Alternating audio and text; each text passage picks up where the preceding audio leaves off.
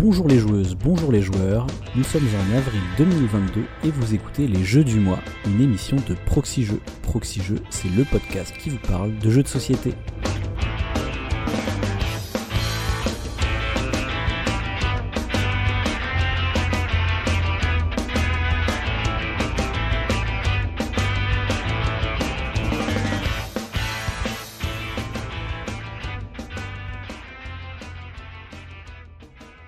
Je suis le pionfesseur et pour ce jeu du mois, c'est un nouveau duo qui vous attend euh, car je suis avec Paul Gara. Salut Paul Gara. Salut pionfesseur. Alors c'est bon, c'est pas notre première fois disons dans des euh, en tant que duo euh, dans Proxy Jeux. Non, c'est vrai, on a fait plein déjà d'émissions. Euh, Léon a présenté les chroniques, on a fait des nanars ludiques, on a fait des le pour le contre. Enfin, on en Ouais. a même fait beaucoup. Mais là, on, je pense qu'à part les chroniques en duo duo, euh, tout seul, euh, dans l'intimité, c'est c'est la rare quand même. On est souvent euh, Oui, avec accompagné. avec d'autres larrons. Ouais, exactement. Donc là, j'ai l'impression, tu sais, un peu que c'est comme quand si les, par- les parents sont partis en, en- euh, au cinéma ou au resto et nous, on a, les- on a la maison pour nous tout seuls. On peut euh, bouffer du popcorn, mettre nos pieds sur le canapé, et puis euh, regarder la télé, voilà, et, Et jouer à la jouer à console. des ou gros jeux de soci- société à fond. Voilà. ok. Eh ben écoute, avant de commencer, je te propose qu'on remercie nos donatrices et donateurs. Donc pour ce... alors c'est pas un quart, c'est un cinquième ce mois-ci. Et oui, il y a cinq vendredis. Donc on va se retrouver dans le mois, tu t'en doutes déjà. pour le nanar ludique. Nous, voilà, exactement. Donc, on va remercier le réseau des cafés ludiques, Wallring, Lapinesco, Benjib, Nipar, Franck, Crash 305, Philippe Leray, Elton et Raduris. Et nous remercions également notre partenaire La Caverne du Gobelin qui nous soutient. La Caverne du Gobelin, ce sont quatre boutiques à Nancy, Metz, Pont-à-Mousson et Thionville, mais également un site de vente en ligne que vous pouvez retrouver sur cavernedugobelin.com. Et toujours avant de commencer, je te propose qu'on fasse un petit retour sur les commentaires de l'émission précédente, parce que moi j'aime bien les commentaires. Et donc, l'émission précédente de Jeux du mois, c'était euh, présentée donc euh, par, par Cyrus et hum, Flavien, qui avaient euh, respectivement présenté Stella et Living Forest. Alors on avait euh, un premier commentaire de Tespios qui revenait sur le, le fait de mentionner le, le poids euh, BGG en- dans la fiche signalétique du jeu, puisqu'il disait que c'était une évaluation donc issue de l'in- l'intelligence collective, puisqu'effectivement c'est euh, en fait c'est un poids qui est déterminé en fonction de ce que les joueurs et joueuses vont renseigner dans BGG, et donc pour lui ça caractérise assez bien la complexité d'un jeu, beaucoup mieux que euh, finalement les évaluations que les éditeurs feront en mettant euh, bah, des indications sur la boîte elle-même en disant si familial, expert, initié, blablabla. Donc je sais pas si toi t'es toi t'es sensible au poids BGG ou pas du tout? Euh, non, moi je suis plus, pour le coup, je suis plus sensible à, euh, tu sais, le nombre de joueurs idéal. Ah la configuration idéale. ouais, Ouais. exactement. Sur BGG, on peut voter aussi euh, pour ça, quoi. Donc, alors là, je sais pas s'il parlait de fiches signalétiques pour pour euh, les, les sur les boîtes ou s'il parlait pour euh, notre émission. Je pense que ouais, je pense que c'est plus pour notre émission en fait. Ouais. Le fait parce que c'est car je crois que c'est Cargo qui le mentionne systématiquement parce qu'il trouve que c'est une information euh, utile à donner. euh. D'accord. Bon, moi, je pense que j'ai envie de dire pourquoi on ne mettrait pas aussi la note BGG, pourquoi on mettrait pas aussi le le le, Le ranking. le ranking, ouais. Euh, non mais ouais, ou le, le nombre, de, la config idéale là, comme je viens de dire, euh, tout ça. Donc ça fait un peu beaucoup de trucs à dire. Enfin, moi perso, je suis pas fan des fiches signalétiques, donc. euh, Bah en fait, je suis d'accord avec toi que c'est après c'est une question de presque de tu peux mettre tellement d'informations que tu sais pas lesquelles seront les plus utiles mais Mm. euh, ouais, moi ça me enfin quand tu c'est vrai que sur BGG quand tu le regardes donc en fait t'embrasses toutes ces informations d'un regard et du coup euh, c'est assez euh, enfin ça passe assez bien euh, enfin tu t'as Mm. tout en en très peu de temps mais qu'à l'oral. écoute ouais. euh, ouais mais ouais du coup je fais j'ai décidé de l'intégrer aussi le poids BGG je trouvais ça je suis une femme influençable finalement alors on a eu pas mal aussi de, de personnes dans les commentaires euh, qui nous sont revenus sur ce que, ce que Cyrus expliquait sur le fait dans Stella que finalement c'était euh, il y avait l'idée qu'on pouvait jouer euh, que c'était un stand-alone mais qui s'inscrivait aussi dans un dans un univers le Dixit univers c'est que donc en fait finalement les jeux pouvaient on pouvait échanger les, les jeux prendre le matériel de l'un l'utiliser pour l'autre etc en fait un peu cette c'est ce, ce côté finalement euh, oui cet amalgame qu'on pouvait faire entre les jeux donc il y a eu pas mal Mm. de, de commentaires pour revenir dessus et faire des propositions. Trop bien. donc on a par exemple Chakado qui a évoqué le projet de Fred Henry avec Beyond the Monolith. On a eu aussi plusieurs fois le timeline qui est revenu. le fait qu'on pouvait utiliser les boîtes de timeline, enfin les mélanger entre elles. Ah oui, d'autres exemples de jeux qui faisaient pareil, d'accord. Voilà, voilà ça. Enfin, vous avez ce, ce, côté, en fait, chaque jeu est un stand-alone, mais tu peux les mixer. Moi, je pensais aussi à Similo. Je sais pas si tu as joué, euh, puisque tu as des boîtes, en fait, thématiques, mm. mais en fait, rien ne t'empêche. Euh, donc, c'est même assez marrant de mélanger les boîtes de jeux, quoi. Mais moi, je trouve que ces jeux sont même tellement des game systems que tu peux y jouer avec n'importe quoi en soi. Si t'es es mm. euh, un petit peu créatif et que tu, tu, tu aimes bien l'émulation comme moi, tu, mm. tu pourrais très bien, tu vois, ouais, jouer à je sais pas, mots malins, codenames, euh, Mysterium, tout ce que tu veux, tu joues avec autre chose que des images, quoi. Tu joues avec des mots, tu joues avec Mais je pense que Codenames, c'est un exemple très connu de, hmm. de variation. Enfin, tout le monde connaît celui, euh, la variation de Fedouti euh, sur Codenames, mais je sais qu'une fois, ils y avaient joué aussi avec des, je crois, des bouteilles de bière, il me semble, à Weekend Proxy Jeux. il me semble qu'il y a une anecdote. Hmm. tu peux jouer avec des pochettes de disques, en fait. Tu peux, bah, avec des jeux de société. Ou voilà, des jeux tout bêtement. Mais en soi, tu pourrais jouer à tous ces jeux-là comme ça. Après, je pense que Codenames, la différence, c'est qu'à mon avis, dans, je suis pas sûr, hein, mais euh, dans la règle, à mon avis, ils disent que tu peux le faire, tu vois. Ça doit être mm. proposé ah comme une variante. Ouais, c'est une, bah voilà. Si c'est une variante, c'est indispensable alors. ouais, voilà. Ça donne l'idée surtout, quoi. Euh, donc en fait voilà euh, c'est c'est un point qui a été vraiment relevé hein. on a eu beaucoup de commentaires sur le sujet mm.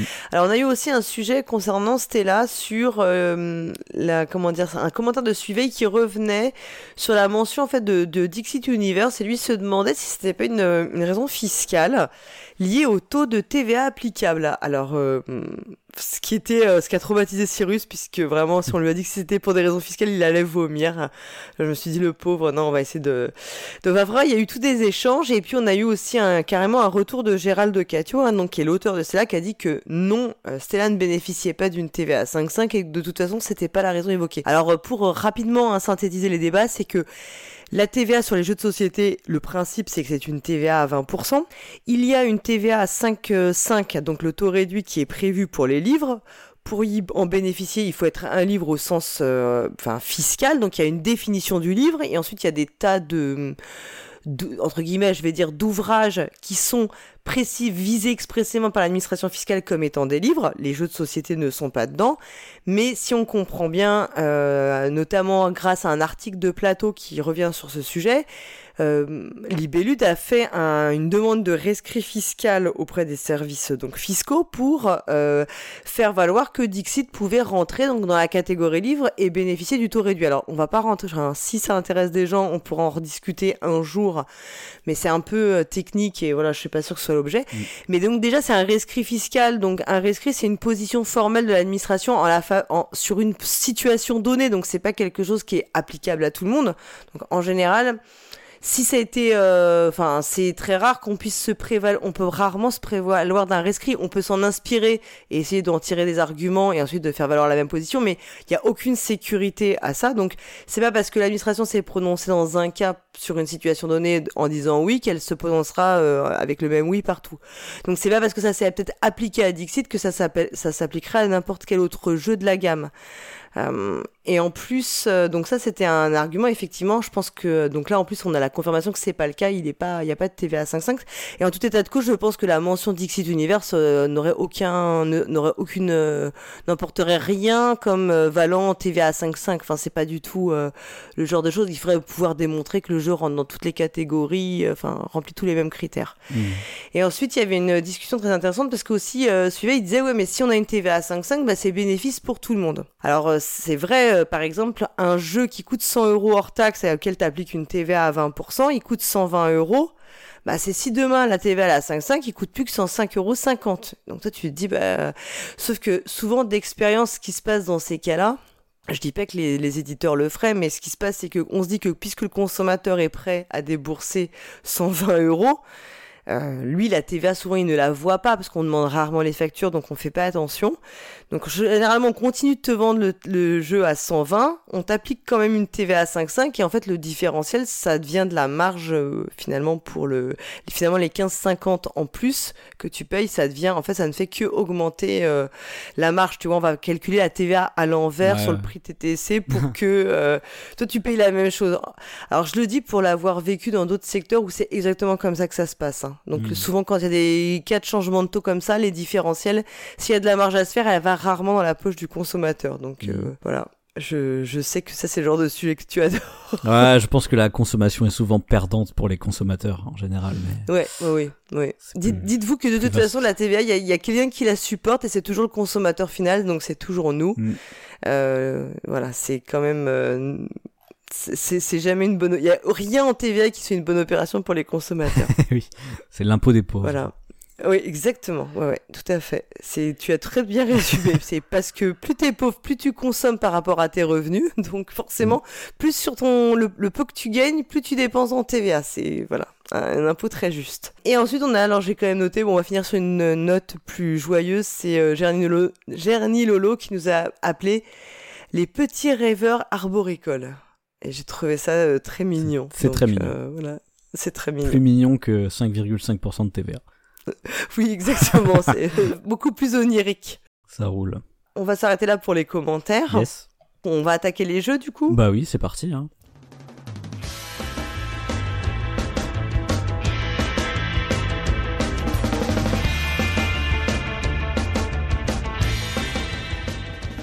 Alors on, on s'était pas forcément, euh, enfin c'était pas fait exprès, mais on, va presque faire euh, une émission en rimant.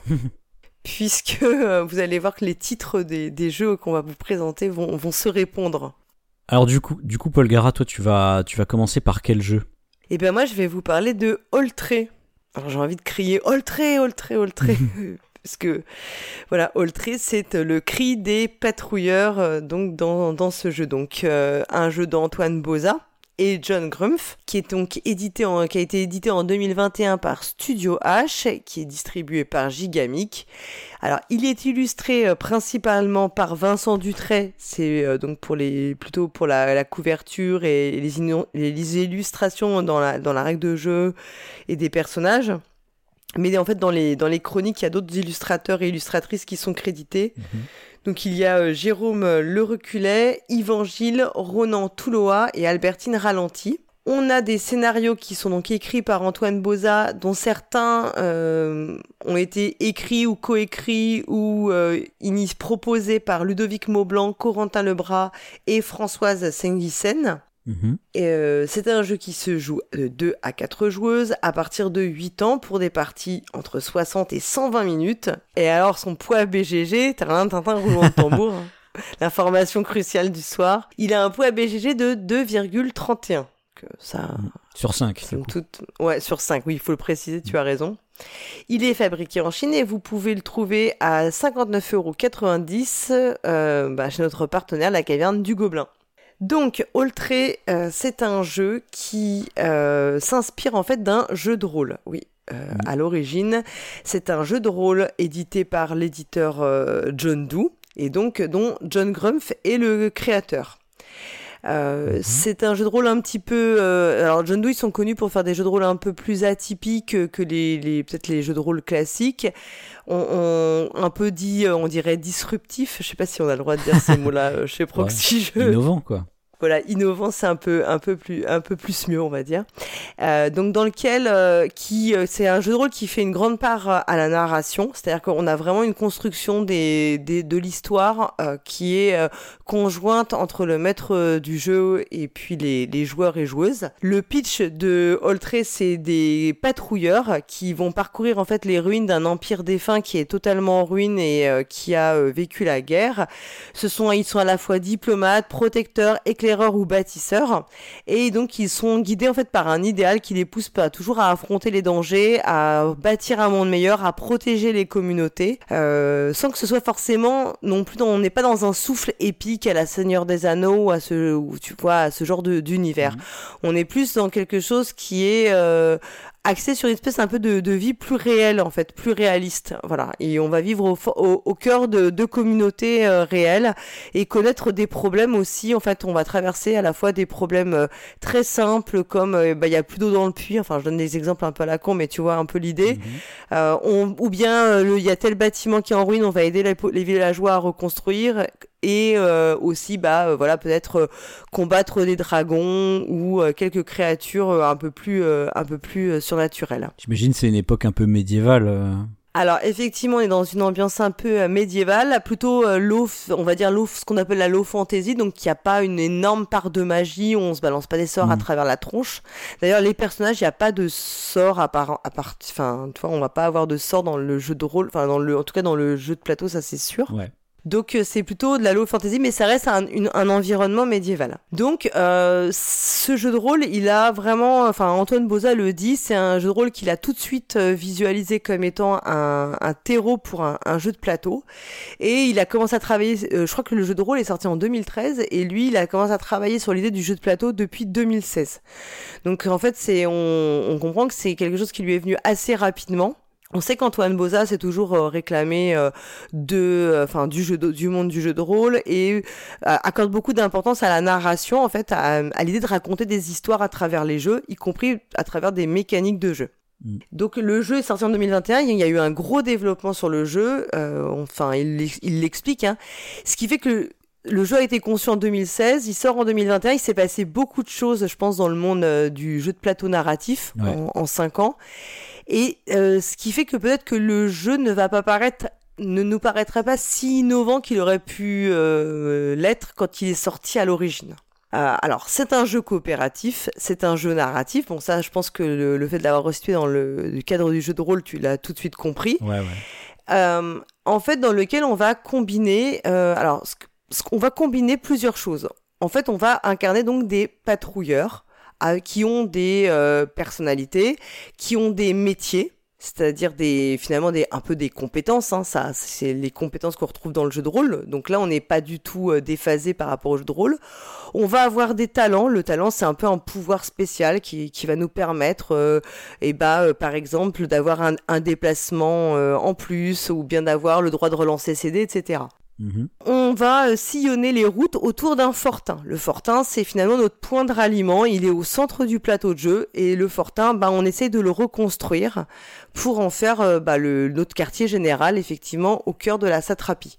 Et le plateau, il se divise en huit zones et dans ces huit zones, on a des communautés qu'on peut aller voir pour les solliciter. Alors, en gros, les solliciter, c'est obtenir quelque chose d'elle. Ça peut être des ressources ou bien des avantages. Mhm.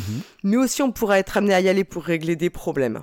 Et du coup, tu as, plusieurs scénarios, mais quel que soit le scénario, le plateau est le même alors?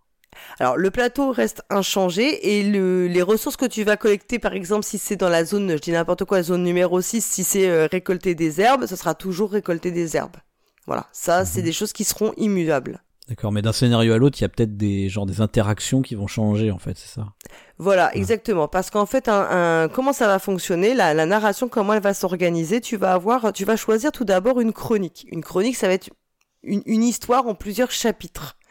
Mais quand tu la démarres, tu ne sais pas du tout, à part son titre, tu n'en sais rien tu ne sais pas ce qui va se passer. Mhm. Et ça, j'ai envie de te dire, c'est vraiment l'intrigue. C'est un peu comme, c'est vraiment, ce serait vraiment l'intrigue de ton jeu de rôle, le, le, ta quête principale. Mhm. Tu vas aussi avoir un ordre de mission que tu vas choisir au hasard. Et l'ordre de mission, ils vont, en gros, c'est des choses que tu as à faire.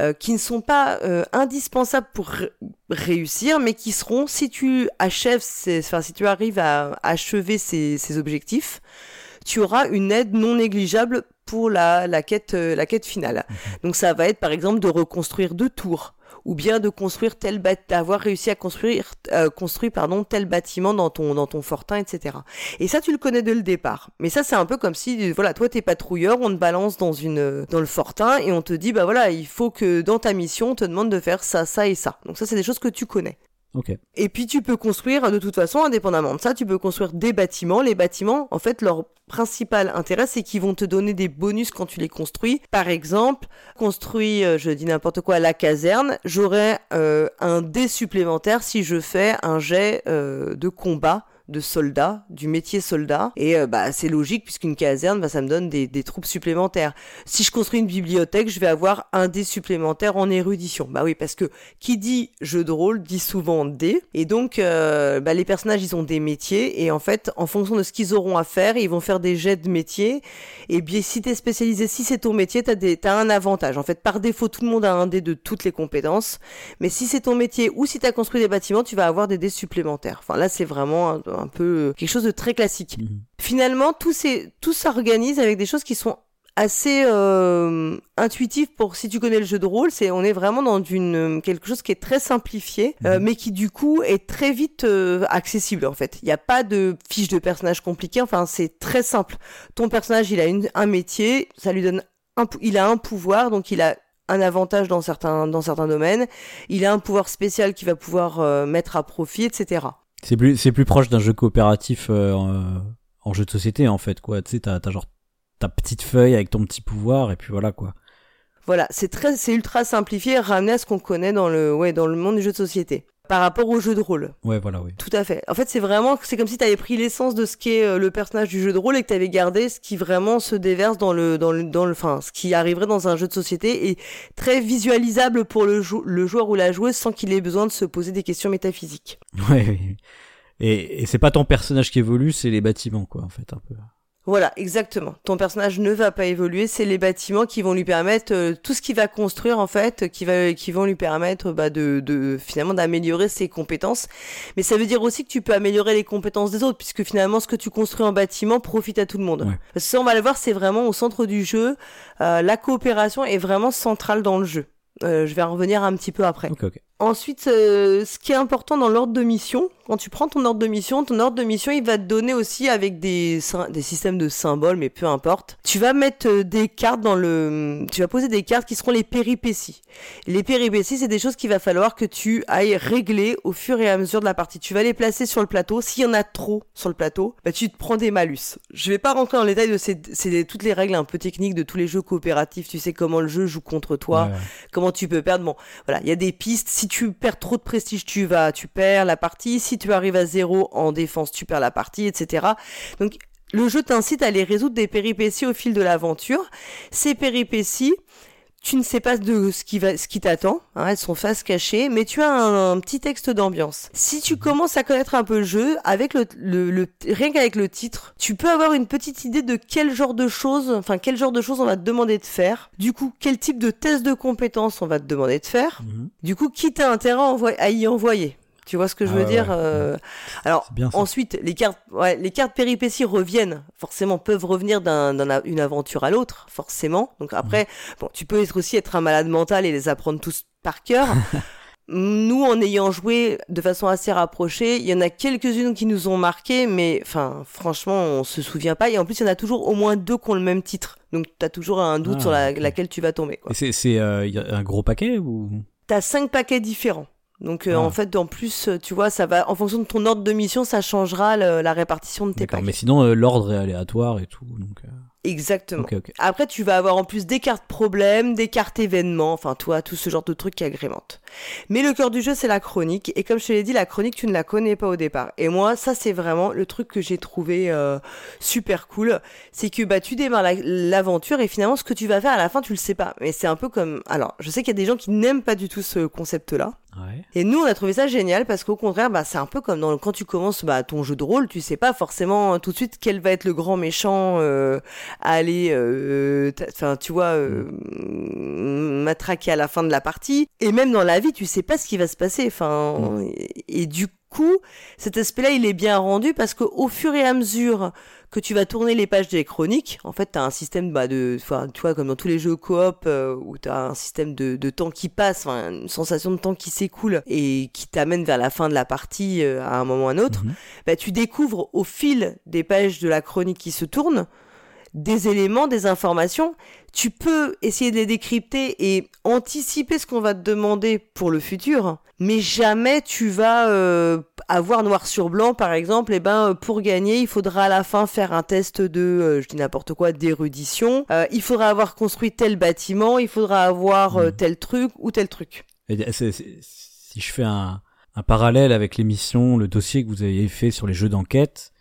C'est un petit peu comme dans les, les jeux d'enquête où effectivement tu dois, à partir des textes, te dire euh, qu'est-ce que je dois faire, quoi, où est-ce que je dois aller. Tu peux plus t'imaginer des choses. Et donc, quand tu vas commencer ta partie, en plus, tu, tu fais un tour où tu ne sais même pas du coup, tu n'ouvres pas du tout la chronique. Tu as une sorte de tour un peu à vide. En fait, en gros, tu prends tes marques dans ton fortin et tu fais des trucs. Mhm. Tu sais qu'il faut que tu construises tes bâtiments parce que ça, t'as il suffit d'avoir fait une partie, tu comprends qu'il faut que tu des bâtiments pour te rajouter des dés et être tranquille ou gagner du prestige, enfin, pour te mettre un peu à l'abri.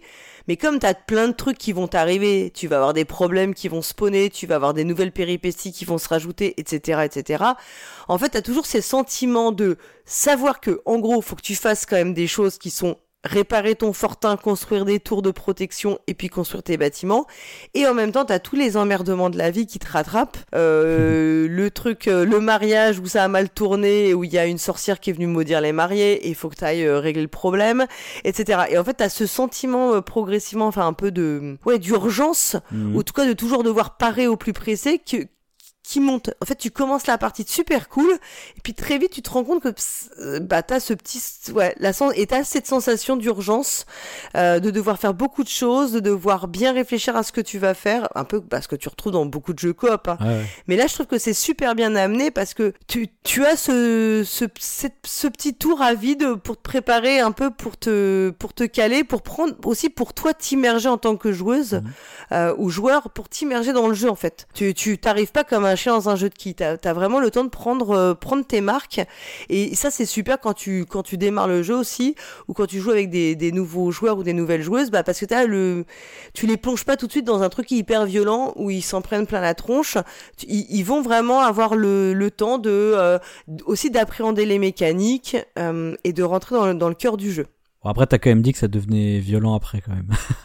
Bah, en fait, ça devient euh, violent. Alors, c'est, euh, je pense que, enfin, toi, tu, tu aimes beaucoup Ghost Stories Ouais. et c'est un jeu qui a une réputation d'être très, très, très punitif. Mhm, tout à fait. C'est aussi un jeu d'Antoine Boza. Je, je crois que les jeux, ont- les deux jeux ont, eu- ont été comparés, mais euh, dans Ultra, on n'est pas du tout, du tout, du tout à ce, à ce niveau de, de difficulté. hein. Enfin, c'est quand même. euh, Je, je, je- moi, j'ai joué que j'ai fait peu de parties de Ghost Stories, donc j'ai pas de d'expertise euh, vraiment là-dessus. Je serais pas trop capable de dire, mais de ce que j'en ai, j'ai un souvenir de Ghost Stories de, assez violent. Enfin, à un moment, tu t'en prends vraiment plein la gueule, et effectivement, tu comprends qu'il faut vraiment que tu maîtrises. Je pense que le trait c'est plus accessible, même pour euh, des débutants. Ok, ouais. Après, les, comment tu résous les trucs, bah, tu l'as compris, c'est des dés, t'as des dés, t'as des réussites sur tes dés, Mm. ou t'as des réussites qui ne sont pas compées. Alors, tu peux utiliser, tu peux convertir des choses en, pour faire un effort supplémentaire, mais tu peux avoir un effet moins cool. Donc ça, c'est un peu les systèmes de dés, tu sais, où tu vas, euh, bah, euh, tu peux dépenser, enfin, c'est tout le système du jeu de rôle où tu peux euh,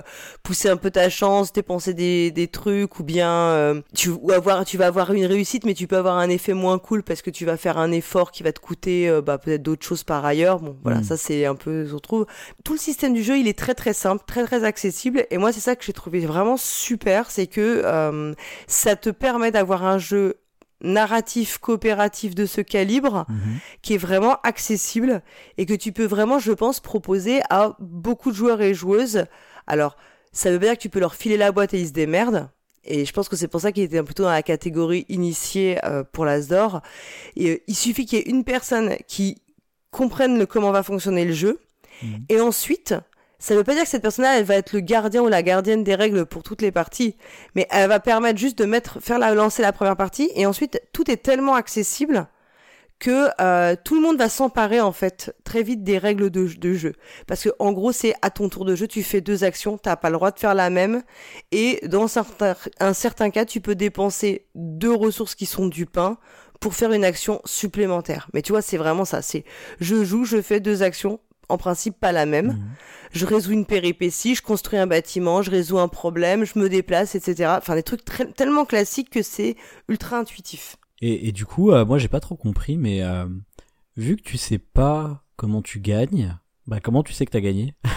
Alors, parce qu'à la fin, au fur et à mesure que tu vas, en fait, tu tournes sur une espèce de boucle qui va te faire qu'à chaque fois que tu arrives au point de départ, que tu as fait un tour complet, tu vas tourner une nouvelle page de la chronique. Ouais. Tu rentres de plus en plus dans l'histoire, euh, dans la grande histoire de, de, de ta partie.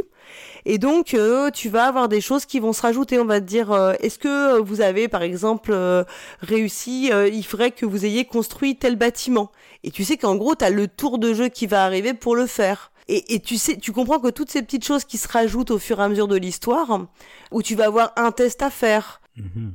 En fait, c'est des petites choses qui vont se rajouter au fur et à mesure de l'histoire.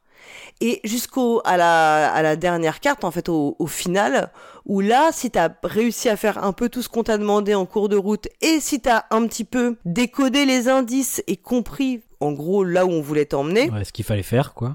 voilà. Il y a des trucs que tu peux t'arriver un peu à pressentir. Bon bah, en gros, tu peux être mieux préparé pour l'affrontement final qui finira quand même sur globalement un jet de dés. Mais un jet de dés que t'auras pu, enfin, que t'auras pu contrôler en euh, t'assurant d'avoir rempli tous tes petits objectifs. Mm. Et puis tu sais, je te parlais de l'ordre de mission que t'avais au départ. Si t'arrives, tout- selon les, les trucs que t'auras réalisé dans ton, enfin les, les comment dire, les objectifs de ton ordre de mission que t'auras réussi à réaliser, et ben ça te permettra en fait de te donner un dé supplémentaire ou une réussite supplémentaire au moment du, du jet final. Quoi. En gros, ça fonctionne un peu comme ça. En gros, faut, faut se préparer. Euh, la partie, elle a une durée fixe. Alors ça, c'est très variable. Hein. C'est entre trois quarts d'heure et une heure et demie. Enfin, nous, on a fait entre trois quarts d'heure et une heure et demie selon les selon les scénar les chroniques. Il y en a des plus ou moins longues, plus ou moins courtes. Ouais, non, je, pardon, je parlais pas de durée euh, temporelle dans, dans la vraie vie. Je parlais de durée euh, en termes de tours. En fait, il y a un nombre de tours fixe finalement. C'est le nombre de pages. Oui, oui, in fine, oui, il y a un ton qui change d'une chronique à l'autre en fait. Ouais, tu voilà, peux avoir ouais. Des... des chroniques Et tu peux avoir aussi des embranchements, des choix à faire en fait, euh, ou des embranchements euh, narratifs dans ta chronique, donc euh, Hmm. qui vont dire bah tu vas pas aller dans telle branche, tu prendras telle autre branche. T'as pas de côté campagne, t'as pas de côté legacy comme si tous les choix que t'avais fait avant ou tes réussites avaient euh, avaient un- enfin une influence sur le reste de ta partie. Et il faut savoir aussi que t'as plusieurs niveaux de victoire. Donc tu peux avoir bah tu peux avoir la défaite, tu peux avoir la victoire majeure, la victoire mineure. Et donc t'auras pas forcément la même euh, voilà, le, Hmm. le même, euh, la, la victoire n'aura pas la même saveur en fait. Ouais, ça, ça, ça, j'aime bien. C'est- intéressant. euh, un paradigme un peu différent de victoire-défaite ou score. Tu vois, un truc qui est un peu Ouais. entre les deux en fait. Quoi. Et en fait, c'est très bien parce que ça veut dire que euh, tu peux très bien choisir bah, de refaire la chronique pour faire la meilleure des victoires, Mm. comme tu peux très bien te contenter d'une victoire mineure et passer à la chronique, parce qu'il y a quand même la logique de faire les chroniques dans l'ordre. Il y a quand même une certaine logique à ça. Enfin, rien ne t'interdit de faire les choses dans le désordre, mais t'as quand même cette, euh, cet aspect-là. Mhm. Là, je t'ai un peu expliqué le jeu. En fait, voilà, sur ses qualités mécaniques, le, mé- le jeu est pas révolutionnaire d'un point de vue mécanique, mais il est suffisamment simple pour être très agréable à prendre en main, euh, très euh, facile. Enfin, tu peux vraiment y mettre n'importe qui. Et moi, je trouve que, y compris des enfants, c'est vraiment faisable. Et comme il est, il y a pas de règles, compliquées, si tu veux. Moi, j'adore euh, beaucoup de, de tous les. Enfin, j'aime beaucoup les jeux narratifs dans l'absolu Mhm. mais je suis souvent à pester, tu sais, contre les règles, les, les, les règles des jeux à la FFG où t'as euh, deux livrets de règles, Ouais. dont un où euh, limite, euh, non mais franchement limite t'as un an d'études avant de pouvoir comprendre la règle de la portée, la règle de la proximité, la règle de l'adjacence, la règle du trait, Mhm. enfin tous ces trucs là.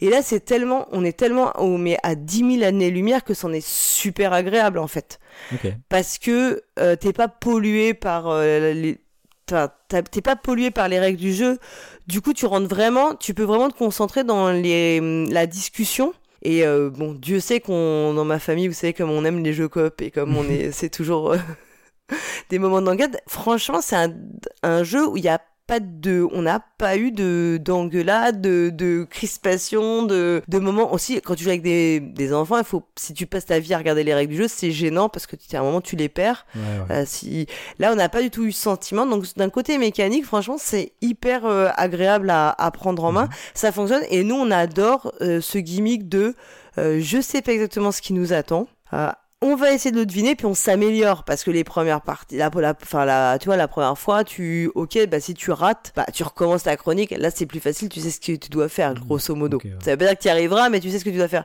mais ensuite quand tu commences à comprendre comment fonctionne un peu le jeu bah là tu, tu deviens un peu meilleur Mhm. pour pour deviner un peu ce qu'on- qui Un attend peu comme dans Paléo. Je sais pas si t'as joué à Paléo. Exactement, ouais, mais si, tout à fait. Et je trouve que ça, alors, c'est pas mécaniquement, ça fonctionne pas pareil parce que dans Paléo t'as système de cartes et tout. Mais je trouve que la, le, le- la sensation liée à la mécanique de jeu, elle est très proche. Et, et du coup, t'as aussi le fait que les ressources, je te disais, les ressources sont communes. Oui. Et ça, c'est super euh, au service de la coopération parce que du coup, tu es vraiment dans la discussion de qui va utiliser les ressources au meilleur moment, à meilleur escient, etc. Il Hmm. euh, y a que ton pain qui t'est personnel parce que le pain c'est quelque chose que tu peux dépenser pour relancer les dés ou si t'en as deux pour faire la fameuse action bonus. Mhm. Et je trouve que ce, ce côté, euh, ouais, le, le fait que hum, finalement tu as ce lieu central qui est le fortin où tu vas euh, mettre tes ressources collectées, construire tes bâtiments et que par exemple les compétences, elles profitent à tout le monde, les améliorations de compétences en fait profitent à tout le monde, Ouais, ouais. ça renforce vraiment le sentiment de coopération. Là, c'est marrant, ça me fait penser à, à un, ra- un rapport un peu loin- lointain, mais euh, dans le jeu euh, League of Legends, tu sais, euh, le jeu vidéo, Oui. tu sais, c'est un- jeu en équipe, mais on a chacun des XP personnels, tu vois. Ce qui fait que tu as des comportements en mode ce qu'on appelle le kill steal, c'est-à-dire je, je vole le kill à quelqu'un, le fait de tuer un adversaire, pour avoir moi les XP, tu vois. Et, Oui, euh, ou prendre les loots un peu aussi, ouais, dans ce même- bah, le même genre de con. plus ou moins parce qu'en fait le loot c'est l'XP quoi. C'est y a, y a pas Mm. de enfin ouais si tu peux prendre de l'or aussi euh, en tuant les sbires et tout mais t'as un jeu qui s'appelle euh, Heroes of the Storm qui est du coup la version euh, Blizzard de League of Legends quoi.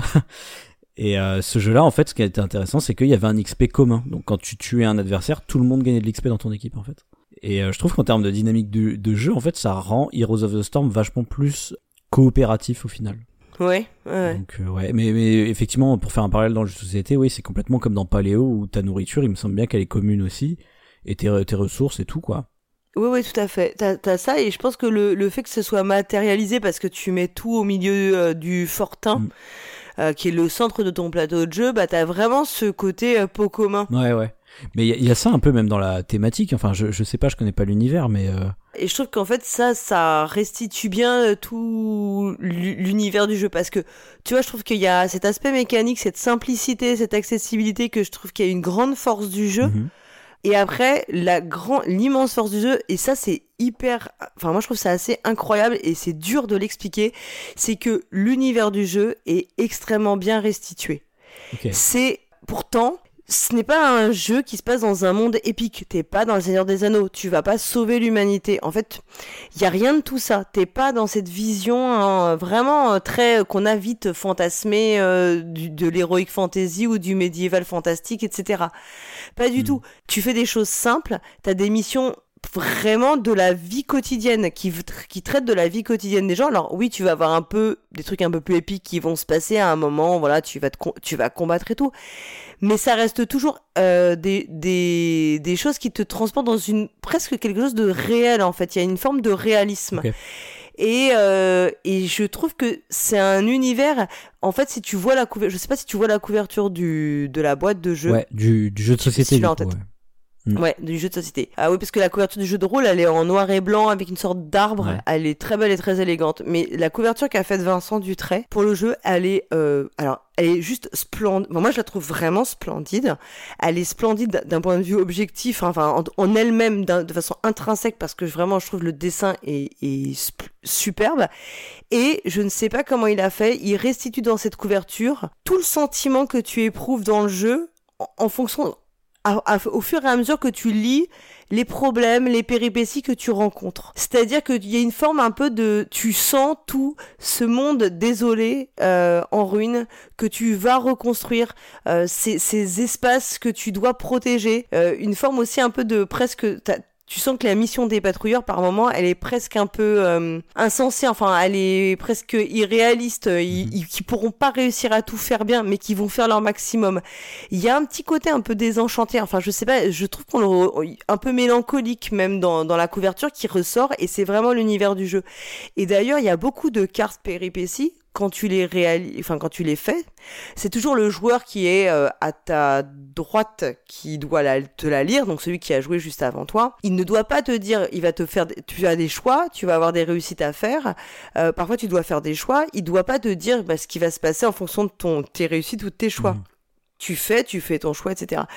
Et, et parfois, tu vas réussir, mais juste il ne se passera rien parce que tu ne fais rien d'exceptionnel. Tu n'es pas, euh, tu vois, tu t'es pas un super héros, t'es pas, enfin voilà. Mhm.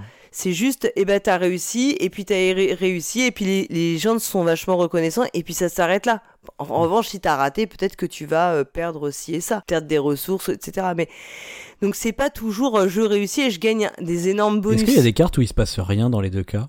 Alors, je n'en ai pas vu, non. Ça quand même. Ça aurait été intéressant parce que là, ça aurait poussé le curseur euh, réalisme euh, encore plus loin, quoi. Ouais, non, non, je crois pas, euh, je crois pas en avoir vu des cartes comme ça. Il y a toujours au moins où il peut y avoir aucune récompense. Mais si tu rates, là tu, tu, tu, tu prends un malus en fait, tu perds quelque chose, je pense. Mais je pourrais revérifier. Pour le Hein. coup, ça, c'est une mécanique qui est vraiment utilisée dans les jeux vidéo narratifs, tu vois. De te mettre parfois des choix qui changent rien, tu vois. Mais toi tu ne le sais pas. Oui, Et en fait, je pas, pense ouais. que le fait que toi tu ne le saches Bah pas oui. suffit à faire tout l'intérêt. En fait, enfin voilà, exactement, c'est ça, c'est que finalement c'est toi ce que tu Mm. imagines dans les choix qui est intéressant presque, parce que tu construis, c'est-à-dire que ouais. Le, le sentiment d'agentivité. Vous irez, vous irez voir ça sur le wiki Proxy. Euh, Il y a un article dessus. tout le jeu, enfin le matériel est assez chouette. Il y a beaucoup de, enfin les, les, les personnages des patrouilleurs sont sont des sont en bois, sont assez jolis. Il y a des il y a des très de choses vraiment jolies et ça participe. C'est pas non plus lourd, tu vois. T'as pas des figures. En fait, c'est un jeu. Tu l'aurais pas imaginé avec des figurines en plastique, euh, vraiment. euh, il, il fallait que ça garde une, une forme de même de rusticité quoi. Mhm. Il y avait il y a quelque chose de plus qui colle bien avec l'atmosphère du jeu. Et euh, les titres des cartes péripéties aussi qui vont te laisser deviner les choses, euh, les éléments. Ce que je te disais, c'est que tu peux essayer de te dire bah voilà, euh, je dis n'importe quoi. Hein. Tu vas avoir un truc qui s'appelle le tombeau machin. Tu vas te dire ah alors attends il y a un tombeau. Peut-être que c'est plus ça peut être plus pour l'érudit ou alors ça peut être plus pour le bâtisseur. Peut-être qu'il faudra le réparer ou tu vois le tombeau en ruine ça pourrait être le bâtisseur. Faut donc ça, ça participe aussi à la discussion qui se crée autour de la table, parce que en- quand ça va être ton tour de jeu, tu vas dire bah où est-ce que je vais aller essayer de résoudre des péripéties euh, sur le plateau, parce qu'il faut pas que tu en aies trop non plus, sinon tu tu perds des, tu as tu as tu tu t'achemines vers la défaite. Ouais. Et, et là, euh, bah, ça va aller créer de la discussion parce qu'on on va, on va dire que sur quelques mots d'un titre de carte, on peut tous imaginer des choses super différentes. Mhm. Ah, c'est bien. Et, et ça, c'est ça. c'est- Enfin, moi, j'ai trouvé que c'était vraiment euh, super chouette. Alors, évidemment, il faut aimer la lecture Mhm. parce qu'il y a quand même pas mal à lire. D'ailleurs, dans la règle du jeu, c'est un jeu qui se veut quand même familial. Il est précisé que bah, si tu joues avec des enfants, tu peux lire à leur place. Euh, nous, pour l'avoir expérimenté, euh, moi je sais que nous, euh, ils aiment, enfin, bon, l'aîné non, parce qu'il est quand même assez grand, mais la petite qui est qui n'a qui n'a que 7 ans, hein, elle au contraire adore euh, lire les cartes. C'est vraiment, ça fait vraiment partie du plaisir du, du jeu en fait. Donc c'est sûr que si tu n'aimes pas lire, euh, il y a des gens qui n'aiment pas du tout dans les jeux de société, euh, il faut passer son chemin absolument. Enfin, c'est quand même beaucoup, il y a quand même de la lecture et euh, qui participe, euh, qui participe beaucoup à, l'ambiance autour de la table. T'as pensé quoi de l'écriture? J'ai pas été transportée. Parce qu'après, je pense qu'il y a, y toujours la contrainte de d'écrire. euh, bah, faut que ça tienne sur une carte. Mais j'ai trouvé qu'il y avait quand même des les en- enfin les, les hum, les aventures que tu vis. Hormis la première, elle est vraiment faite comme un tutoriel. Donc tu, tu et tu le ressens un petit peu. J'ai trouvé quand même que c'était tourné vers des choses très différentes. En tout cas, les les points de départ, les pitchs des scénarios. Euh, sont quand même assez variés. C'est-à-dire que tu et t'as beaucoup de entre guillemets aussi de un peu de fausses pistes où tu vois de, de tu penses que ça va partir dans une direction et t'es pris à contre-pied dans le dans le déroulé de ta chronique. des, des retournements de situation un peu. Voilà. Toi, tu penses un peu bêtement parce qu'on a tous des, qu'on le veuille ou non, on a des stéréotypes hein, dans, dans les histoires d'aventure. Et en fait, euh, c'est- c'est pas ce que tu penses qui va arriver qui se produit. Mhm. Et ça, j'ai trouvé ça. euh, alors après, bon, lu par ma fille, les cartes chroniques, j'ai du mal à parfois apprécier la qualité littéraire, j'avoue. tu vois, il y a des bon, Ouais. mais euh, je trouve que c'est, mais bon, moi je trouve que c'est hyper important de faire lire l'enfant. Enfin, ça, après c'est personnel. Hein. Moi, je me dis, bah tant pis, on relira derrière s'il faut, mais parce que c'est aussi une façon de complètement l'associer euh, à, la, à la, enfin au jeu. Tu vois, à partir du moment où tu décides de jouer avec elle, bon, bah il faut lui la, la traiter comme n'importe quelle autre joueuse autour de la table, y compris quand elle a des idées farfelues sur quoi faire, ce qu'elle veut faire, etc. Mais ça fait partie, si je pense, de l'apprentissage dans le jeu coop. Euh, ça fait partie vraiment aussi de l'apprentissage d'accepter de laisser tes enfants faire de très mauvais choix. Après tout, c'est pas non plus un drame. Enfin, tu, re- tu pourras refaire le, la chronique, c'est pas. Mais tu vois, je trouve que du coup sur ce jeu-là, c'est plus facile parce que comme le jeu est pas compliqué en termes de même de stratégie, enfin ça, tu peux leur laisser faire euh, faire leurs erreurs aussi quoi et et, et je trouve que t'es vraiment dans cette ambiance euh, d'une vie simple et tu le ressens même dans les chroniques en Mm. fait que ça ça te sort un peu des même il y a quelques il y a quelques je veux pas spoiler mais t'as quelques trucs qui pourraient paraître presque un peu euh, ça va paraître même banal comme aventure ouais. mais tu vois, en fait, il y a, il y a des incidences, euh, il y, a, il y a de véritables incidences dans ton histoire, mais le, le déroulé, enfin, il y a des choses qui, c'est presque de la, c'est pas de la bataille contre les forces du mal, quoi. On n'est pas dans ce degré-là. Mhm. Et ça, je trouve ça intéressant d'essayer de faire des choses simples qui paraissent un tout petit peu réalistes aussi. Ouais, puis même j'ai l'impression qu'il y a un peu une vibe euh, euh, communiste, quoi, en fait. Parce que. Euh, bah, les, ouais, les personnages sont beaucoup dans la proté. Aussi, t'as beaucoup de liens, enfin, tout, je sais pas, de un effort qui est fait sur l'histoire de l'idée de la communauté en Mm. fait, que je trouve que qui se ressent bien. Ensuite, il y a aussi quelque chose qui moi qui m'a beaucoup plu. Tu vas vite comprendre pourquoi. C'est que dans la règle du jeu, il y a un postulat qui est pris, c'est que on s'adresse aux joueuses et on va on va désigner donc toujours les joueuses et les patrouilleurs. Donc c'est un parti pris, l'éditeur le dit euh, dans la dans la règle, euh, voilà, c'est un choix de s'adresser euh, aux joueuses, enfin les joueurs et joueuses au féminin tout le temps, au féminin générique, et en revanche les personnages que l'on joue seront les patrouilleurs. Mais je trouve que ça veut dire qu'il y a eu une réflexion sur le sujet, Ouais, ouais. il y a un choix qui a été fait et qui est tout à fait, euh, moi, qui me convient très bien. Je préfère euh, aussi euh, l'usage parfois du féminin générique, c'est plutôt ma, ma chapelle. Est-ce que après, dans les, dans les faits, ouais, les personnages correspondent à. Oui. Alors les personnages que tu vas jouer, les patrouilleurs et patrouilleuses, bah ils sont exactement euh, en parité. Il y a quatre euh, hommes, quatre femmes. Il y a des personnages qui sont vieux. T'as un personnage qui est plus vieux que les autres. C'est pas que des jeunes euh, super, euh, tu vois, euh, musclés Ouais, et ouais. tout. T'as des personnages qui sont. euh, alors je, je, je m'excuse si j'emploie pas le bon terme, mais en tout cas qui sont racisés pour moi, en tout cas qui sont typés. Ouais. Euh, Enfin, tu vois, qui sont pas euh, blancs aux yeux bleus, tu vois, euh, type viking. T'as des personnages qui sont plus forts que d'autres en termes de corpulence. Mhm. Je trouve que ça c'est très intéressant aussi d'avoir euh, fait cet effort, enfin cette euh, démarche là en tout cas, euh, de pas de proposer des personnages qui sont tous euh, identiques. Les femmes sont pas euh, sexualisées, Ouais. euh, tu, tu vois ce que je veux dire? Elles ont pas des tenues euh, légères ou enfin toi elles sont pas en panne comme on peut voir dans certains trucs où c'est toujours un peu euh, ahurissant. Et t'as même des intrigues où tu peux avoir euh, je, alors, je vais spoiler un petit peu. Tu peux avoir une intrigue amoureuse où euh, il y a euh, rien qui, enfin, qui a un, enfin, ça peut être joué avec n'importe lequel des patrouilleurs ou patrouilleuses. Mm. Et c'est une intrigue amoureuse avec un personnage qui est féminin en tout cas. Ok. Et d'ailleurs, euh, nous, c'est une euh, un scénario qu'on a joué deux fois, et euh, on a eu le cas dans les deux fois où c'était, euh, on a eu un patrouilleur et une patrouilleuse qui étaient euh, l'amoureux ou amoureuse de la princesse, tu vois. Je trouve ça trop bien. Enfin, je suis pas, je suis pas sûr d'avoir. Euh, je sais pas, t'as déjà joué à des jeux où il y avait des intrigues amoureuses comme ça? Euh, bah, en y réfléchissant, euh, je crois que De jeux de société, je parle, hein, bien sûr. euh, bah ou en tout cas enfin intrigue amoureuse et que ça pouvait parce qu'en plus ça a un impact dans le dans le déroulé de la chronique hein. Ok, ouais. donc c'est pas quelque chose qui est anecdotique Mhm. et tu vois eh ben mes enfants ça leur a posé aucun problème euh, par exemple moi d'ailleurs c'était ma fille qui jouait une la patrouilleuse euh, fille et ben elle était très contente d'être l'amoureuse de la princesse Ouais, ouais.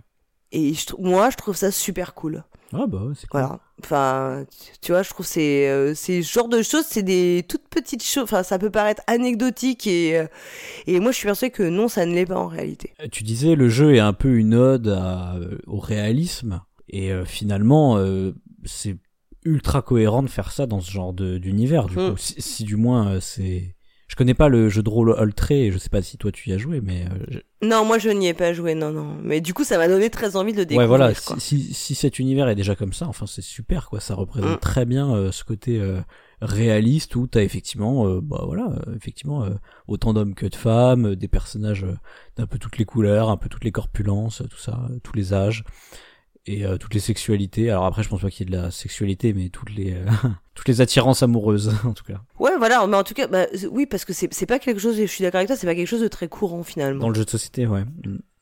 bah, après moi moi ce que je parlais euh, c'était vraiment le fait de parler d'amour tout court en fait tu vois même euh, Hmm. même hétérosexuel euh, cis euh, centré, Oui, tu oui. vois, je suis pas sûr qu'il y en ait beaucoup quoi. Moi le seul que je connaisse ça va être euh, Fog of Love, tu vois, mais ça se base que sur ça en fait. T'as destin le jeu de la vie où tu, tu te maries, quoi. Mais, euh, Ouais, mais c'est pas une histoire amoureuse, tu vois. Enfin, Non, c'est un investissement. tu sais, tu vois, c'est tu passes direct de euh, rien à marier, tu vois. Il y a pas de y a pas l'intrigue amoureuse, tu vois ce que je veux dire? Il y a Ouais. pas d'intrigue en fait dans Destin Ouais. déjà. Voilà. Alors que là, c'est expliqué, en fait. Et euh, dans ma tête, je me suis dit mais rien que le fait qu'il y ait une intrigue amoureuse, c'est un truc qu'il y a jamais, tu vois, alors que ça existe partout dans la vraie vie, tu vois. Oui, oui, oui, bah, c'est même un des sujets les plus fondamentaux de notre, euh, enfin, de, de- tu vois, de l'espèce humaine, quoi. C'est quand même un de nos sujets Ouais. principaux de préoccupation. C'est, des euh, histoires en plus en général. ouais. Donc euh, Oui, oui, de, bah oui, de toute façon, toute la littérature, elle tourne quand même autour de Bah, l'amour, quoi. La poésie, c'est quand même principalement autour de l'amour ou de la mort. Bon, c'est, voilà. oui. Et alors, euh, pour finir sur cette histoire d'inclusivité, je vais quand même, euh, je vais renvoyer un commentaire, parce qu'en fait, par hasard, je suis tombée sur les commentaires BGG. Oh là. Et je suis tombée sur un commentaire, euh, je, vais, je vais le lire parce que je me suis dit, euh, donc de quelqu'un qui écrivait que les règles étaient mal structurées, qui comportaient quelques erreurs et imprécisions. Oui, je crois qu'il y a quelques fautes d'orthographe à des endroits. Bon, bref, moi je suis pas trop, euh, comme je lis en diagonale, je m'en rends pas trop compte, donc ça va. Et euh, commentaire, l'éditeur semble avoir préféré réfléchir à comment mettre du féminisme dans l'écriture des règles en ne respectant pas l'usage de la langue française, faisant ainsi en sorte que le texte qui permet d'accéder à son jeu soit plus difficile pour le joueur. Et c'est revendiqué tout fièrement comme arbitraire dès l'entête de la page 1. Le jeu lui-même est excellent, moi qui suis passionné, blablabla, donc là en même temps il explique qu'il adore le jeu. Bizarrement, après avoir subi une lecture de règles moralisatrices et rendue pénible par une idéologie dans laquelle ni moi ni mes camarades de jeu ne nous retrouvons, surtout les filles qui n'en peuvent plus de servir de prétexte, je n'ai pas très envie de vous dire pourquoi. Voilà. Mon Dieu, au secours quoi. au secours. Je pense que c'est le bingo, tu sais, le bingo de tous les poncifs en la Ouais, matière, ouais. voilà. Et bah écoutez, moi je vais peut-être aller mettre mon commentaire sur BG pour dire que je remercie l'éditeur d'avoir justement mis, mis ça, en tout cas, d'y- en tout cas d'y prêter attention, Mm. tu vois. Ouais. C'est, voilà. Je trouve que c'est quand même euh, bien et euh, bon. Mm. Et c'est, je l'ai pas vécu comme quelque chose de moralisateur. Après tout, c'est leur règle du jeu. Ils font quand même encore ce qu'ils veulent dedans, quoi. Si c'est pas content. Après, moi, je me permets de faire un, un autre commentaire. C'est, euh, tu sais, il y a les phénomènes de pinkwashing ou des choses comme ça. Alors ça, c'est, ça c'est pour les Ah personnes oui. homosexuelles, mais pour les femmes, il doit y avoir un équivalent, tu vois, genre. Oui, oui, oui, ou de gris comme le greenwashing Voilà. aussi. Oui, bien, ouais, ouais, non, je mais suis c'est pas ce que le commentaire euh, dénonce, hein. Mais c'est, juste pour Non, dire, non. pour répondre un peu à ce commentaire, que les éditeurs ne réfléchissent qu'assez rarement avec une morale. Euh, Les, les éditeurs Oui. réfléchissent à, euh, à ce qu'ils remarquent dans la société euh, et qui du coup va faire plaisir aux joueurs pour qu'ils achètent leur jeu. Donc euh, quelque part, même si effectivement il y a du féminisme, c'est pas parce que l'auteur s'est trouvé soudainement une morale féministe, c'est parce qu'il a vu que c'était entre guillemets à la mode. Et je trouve ça triste hein, que ce soit juste parce que c'est à la mode qu'il ait fait ça. Moi j'aimerais bien que l'auteur réfléchisse moralement à ça, mais Alors après, euh, je pense que, enfin, pour en avoir discuté avec, avec Antoine Boza, lui, il a dit que c'était une évidence de toute façon, par exemple, pour la répartition des personnages, etc. Euh, donc, pff, je lui laisse le bénéfice du doute euh, là-dessus sur le fait que ce soit vraiment, tu vois, euh, Oui, oui, enfin, oui, que c'était vraiment conçu dès l'origine. Ensuite, si on a une vision un peu euh, téléologique des choses, euh, j'ai envie de te dire, bah, si ça sert euh, globalement la cause, même si c'est fait par intérêt, bon, je préfère ça que de pas le faire du tout en se disant, euh, elle nous emmerde, euh, ces femmes hystériques. oui, oui, c'est vrai que. Non, tu vois, Ah ouais. Après moi, moi je, je dis pas ça en mode euh, les éditeurs sont malveillants. Hein, je dis pas ça non, non plus. Non, mais non, je dis juste que euh, ils servent leurs propres intérêts et je pense ils servent leurs propres intérêts, mais après, si, euh, ils- enfin, je préfère toujours que si ça, enfin, moi je me dis toujours, même malgré tout, si ça participe à euh, au moins réfléchir et puis, euh, ouais ouais.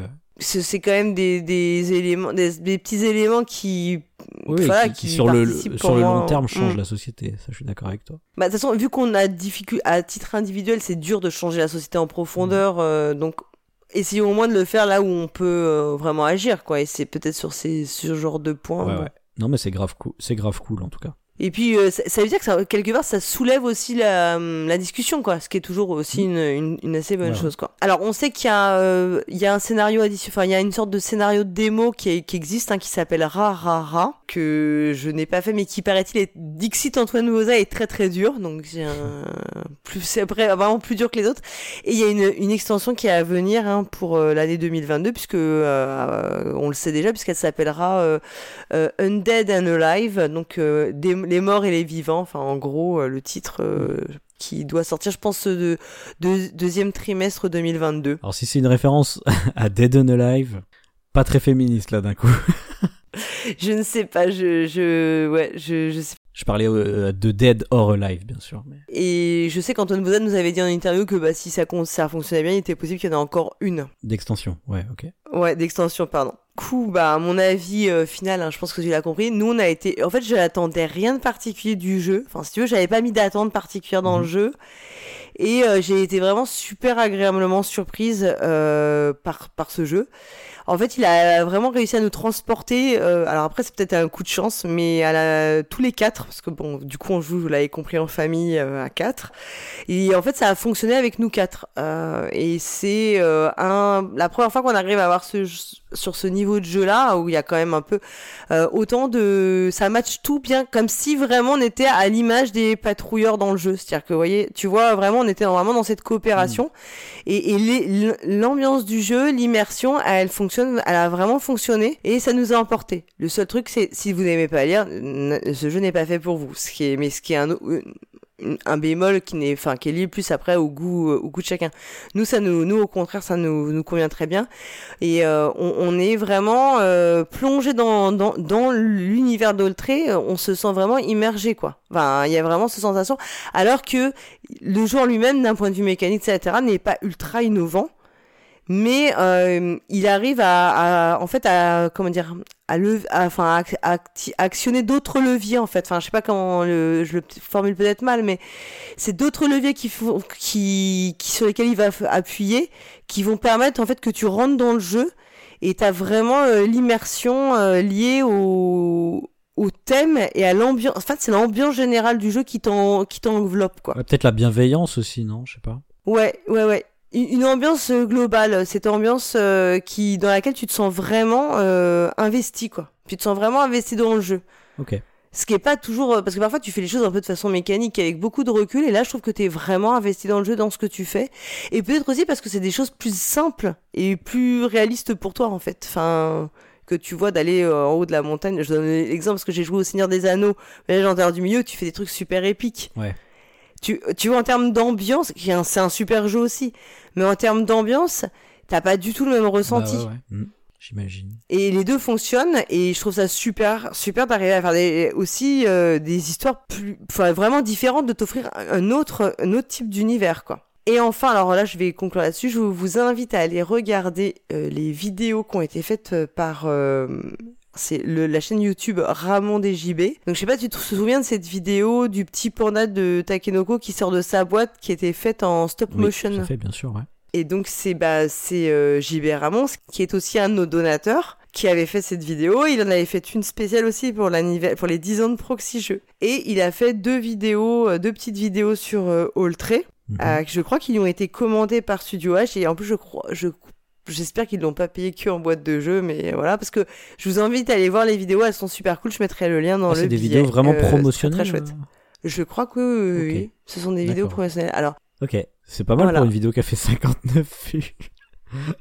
Vous auriez mieux fait de me payer, moi. mais elle est chouette hein, la vidéo. Hein, je sais pas, je, sais pas, je suis pas allé regarder parce que j'avais peur que ça spoil, mais. Donc bah écoute, euh, voilà, c'est fini de mon côté. Et donc euh, toi, Pionfesseur, de quoi vas-tu me parler? Eh ben écoute, on a dit que nos jeux y rimaient aujourd'hui. Donc aujourd'hui, je vais vous parler de Nouvelles Contrées.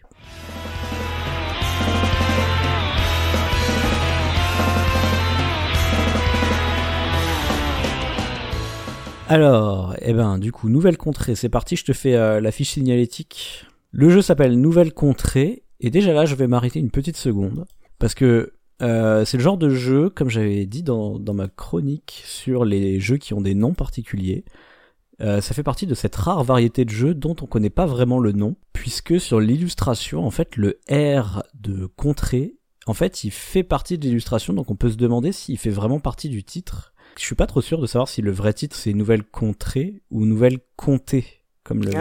verbe, euh, enfin, Du verbe, compter, compter, mais- euh, pas compter Enfin, un, là, deux, c'est trois, quatre, mais, le euh, voilà. ra- de, De raconter, raconter, ouais, une voilà. histoire, quoi. Euh, donc je, pense- je pense qu'ils ont fait exprès de faire cette ambiguïté parce qu'en fait, quand on trouve le titre sur internet, le R est en majuscule. Tu vois, c'est genre nouvelle compte ré, tu vois, avec un R en majuscule. Donc un petit peu, tu sais, comme Camel Up, on sait pas trop si c'est Camel Up ou Camel Oui. Cup, tu vois. Donc voilà, petit clin d'œil intéressant. Euh, donc c'est un jeu de euh, Germain Winzenstark, je pense que ça se prononce comme, comme ça. C'est sorti en 2021 et c'est édité par Olibrius Éditions, distribué par Novalis, c'est-à-dire une branche de Asmodée, illustré par euh, Jeanne Landard. Ça se joue, euh, c'est annoncé pour 2 à 6 joueurs en tout cas, annoncé à partir de 10 ans, et ils disent que c'est pour des parties de 60 minutes. C'est fabriqué en France, ça c'est cool, et euh, c'est disponible à 23,90€ chez notre partenaire La Caverne du Gobelin. Alors, on va analyser un petit peu tout ça. Déjà, je vais vous donner, quelques éléments de contexte. Donc, ce fameux Germain Winzenstark, l'auteur du jeu, en fait, c'est un petit peu son premier jeu. Il a effectivement déjà travaillé sur euh, un scénario de Unlock, mais euh, rien de plus. Donc, moi, je considère que c'est son premier vrai jeu, on va dire. Ça, c'est assez intéressant. Et euh, en fait, c'est une personne qui travaille chez Trick Track. Donc, Ouais. il, est connu là- là-bas. Donc, Trick Track, le, le site, on va dire, je sais pas si c'est le plus connu encore à l'heure actuelle, mais un des plus connus dans la, la presse ludique francophone, on va dire. Quand je dis la presse, c'est la presse web. Il y a encore ou pas? Aucune. En tout cas, on le, on le voit plus du tout. Hein. Maintenant, dans la nouvelle mouture. Ok, euh, bon, en tout cas, il a travaillé chez, chez Trick Track dans le passé. On le voyait dans les vidéos, après peut-être qu'il est encore là, j'en sais rien. mais- Ouais, en tout cas, c'est vrai qu'on le voit plus, on le voit plus euh, devant la caméra, on le voit plus à un moment, on le, voit, on le voyait souvent, Ouais, ouais, quoi. tout à fait. Mm. En tout cas, en tant qu'auteur, c'est vraiment son début, quoi. Et euh, pour Olibrius Édition, alors c'est un petit peu la, la même chose. Euh, eux, en fait, c'est leur deuxième jeu. Ils avaient déjà édité un autre jeu qui s'appelait euh, Murder and Friends, qui était très nul. Auquel on a joué tous les deux. Pas ensemble, mais on y a Ouais. joué, on y a Est-ce joué. que t'as euh, trouvé ça très nul comme moi? Euh, en fait, moi, j'ai pas fait. Alors, c'était une boîte de murder party, Ouais. enfin, en tout cas, de étiqueté. Euh, j'ai pas fait la première parce que tu m'avais dit que c'était très mauvais. Oui, j'ai fait la deuxième. En fait, c'était euh, pas euh, hyper fluide, Ouais. quoi. Ouais, la, la deuxième est mieux, mais bon, c'est pas. Mais pas, pas ultra, Ouais. flu- pas facile à jouer, quoi. Pas, pas hyper fluide. Bah, D'ailleurs, de, de l'aveu de l'éditeur, hein, c'était euh, un premier jet, parce que en fait, euh, Nouvelle Contrée était effectivement le jeu qui avait donné à l'envie de- l'envie à, la structure Olibrius de se lancer, on va dire. Mais ils ont voulu faire un premier jet avec Murder and Friends pour entre guillemets s'entraîner avant de sortir Nouvelle Contrée qui devrait être leur premier, on va dire, vrai jeu quoi. Donc disons que d'un certain point de vue, c'est à la fois le premier jeu de l'auteur et le premier jeu de l'éditeur. Voilà, de mon point de vue, c'est un peu ça. Et euh, ce que je trouve intéressant chez Olibrius Édition, c'est qu'ils ont une volonté annoncée de faire des ce qu'ils appellent des Zolni. Alors donc ce terme très utilisé dans le milieu du jeu pour dire des objets ludiques non identifiés, ce qui veut juste dire des jeux originaux en fait quoi. Euh, moi j'ai- j'aime pas trop ce terme, hein, donc euh, Mais je déteste ce terme, Ouais, tu veux dire. Si vous voulez euh, mon avis détaillé là-dessus, allez écouter le dernier dossier sur euh, comment faire du neuf avec du vieux. je vous explique pourquoi j'aime pas ce terme. Mais voilà, au moins moi ce que j'aime en tout cas, c'est qu'ils ont une volonté de faire des trucs nouveaux. Ça c'est cool. Pour, euh, pour quelqu'un de très blasé comme moi, c'est cool. Puis l'illustratrice, quant à elle, euh, il faut savoir qu'elle a déjà travaillé sur Cartaventura, où elle était pas seule, euh, et elle avait travaillé sur un autre jeu qui s'appelle Montmartre, qui est pas très intéressant, mais voilà. Donc c'est elle, elle en est pas à son premier coup, mais c'est quand même une, euh, je vais dire jeune illustratrice au sens euh, dans, dans le milieu quoi. C'est pas Vincent Dutray, Pas quoi. Vincent Dutray. En termes de carrière, voilà. Donc voilà. Alors ça c'est le contexte et euh, donc l'argument premier qui m'a donné envie de m'intéresser à ce jeu, euh, même avant qu'il sorte, c'est le fait qu'ils aient dit c'est un jeu qui se joue dans un livre. Alors ça j'ai trouvé ça super euh, intrigant comme pitch. Donc là on voit tout de suite le concept hein, effectivement euh, original du truc, le, le, le concept fort en tout cas de se dire tiens je peux expliquer mon jeu en une phrase quoi. hein. Ça, se- ça se joue dans un livre. Faut savoir que c'est pas le premier jeu à faire ça. Euh, moi je connais un autre jeu qui s'appelait Bring Your Own Book qui est pas sorti en français mais qui faisait pareil. Euh, L'idée de dire tu prends un livre dans ta bibliothèque et tu peux jouer avec. Alors en l'occurrence Bring Your Own Book c'est euh, chaque joueur prend un livre. Donc euh, chacun ramène un livre de sa bibliothèque et on peut jouer avec. Je vais quand même expliquer vite fait le principe de Bring Your Own Book parce que je vais faire beaucoup de comparaisons finalement avec Nouvelle Contrée. Je me sens obligé de faire cette comparaison parce que voilà, c'est deux jeux qui utilisent quand même ce, ce, twist. Donc en fait, c'est un jeu où un peu à la um, Cards Against Humanity ou tu sais les limites limites ou. Blanc manger coco, tous ces plagiats là. Oui. Donc en gros l'idée c'est euh, tu, tu dois euh, soit compléter une phrase, soit trouver un, un truc rigolo à dire en général quoi. Et tu contrairement à Cards Against Humanity, tu vas pas faire par rapport à une main de cartes, tu vas fouiller dans ton livre pendant un temps limité pour trouver la phrase que tu vas dire à voix haute qui doit être plus rigolote que les autres, sachant qu'il y a un juge qui va euh, décider euh, quelle est euh, la phrase la plus drôle à chaque tour quoi. Donc tu vois vraiment le même principe que Ok. Cards Against Humanity ou Limit Limit ou tout ça quoi Mais avec des livres. mais avec des livres. Donc super idée. Euh, vous pouvez très facilement l'émuler chez vous. hein, euh, Oui, j'allais te dire, c'est super simple à faire simple en fait. faire. euh. Même comme ça, pour rigoler, j'ai déjà joué. on inventait nous-mêmes les phrases.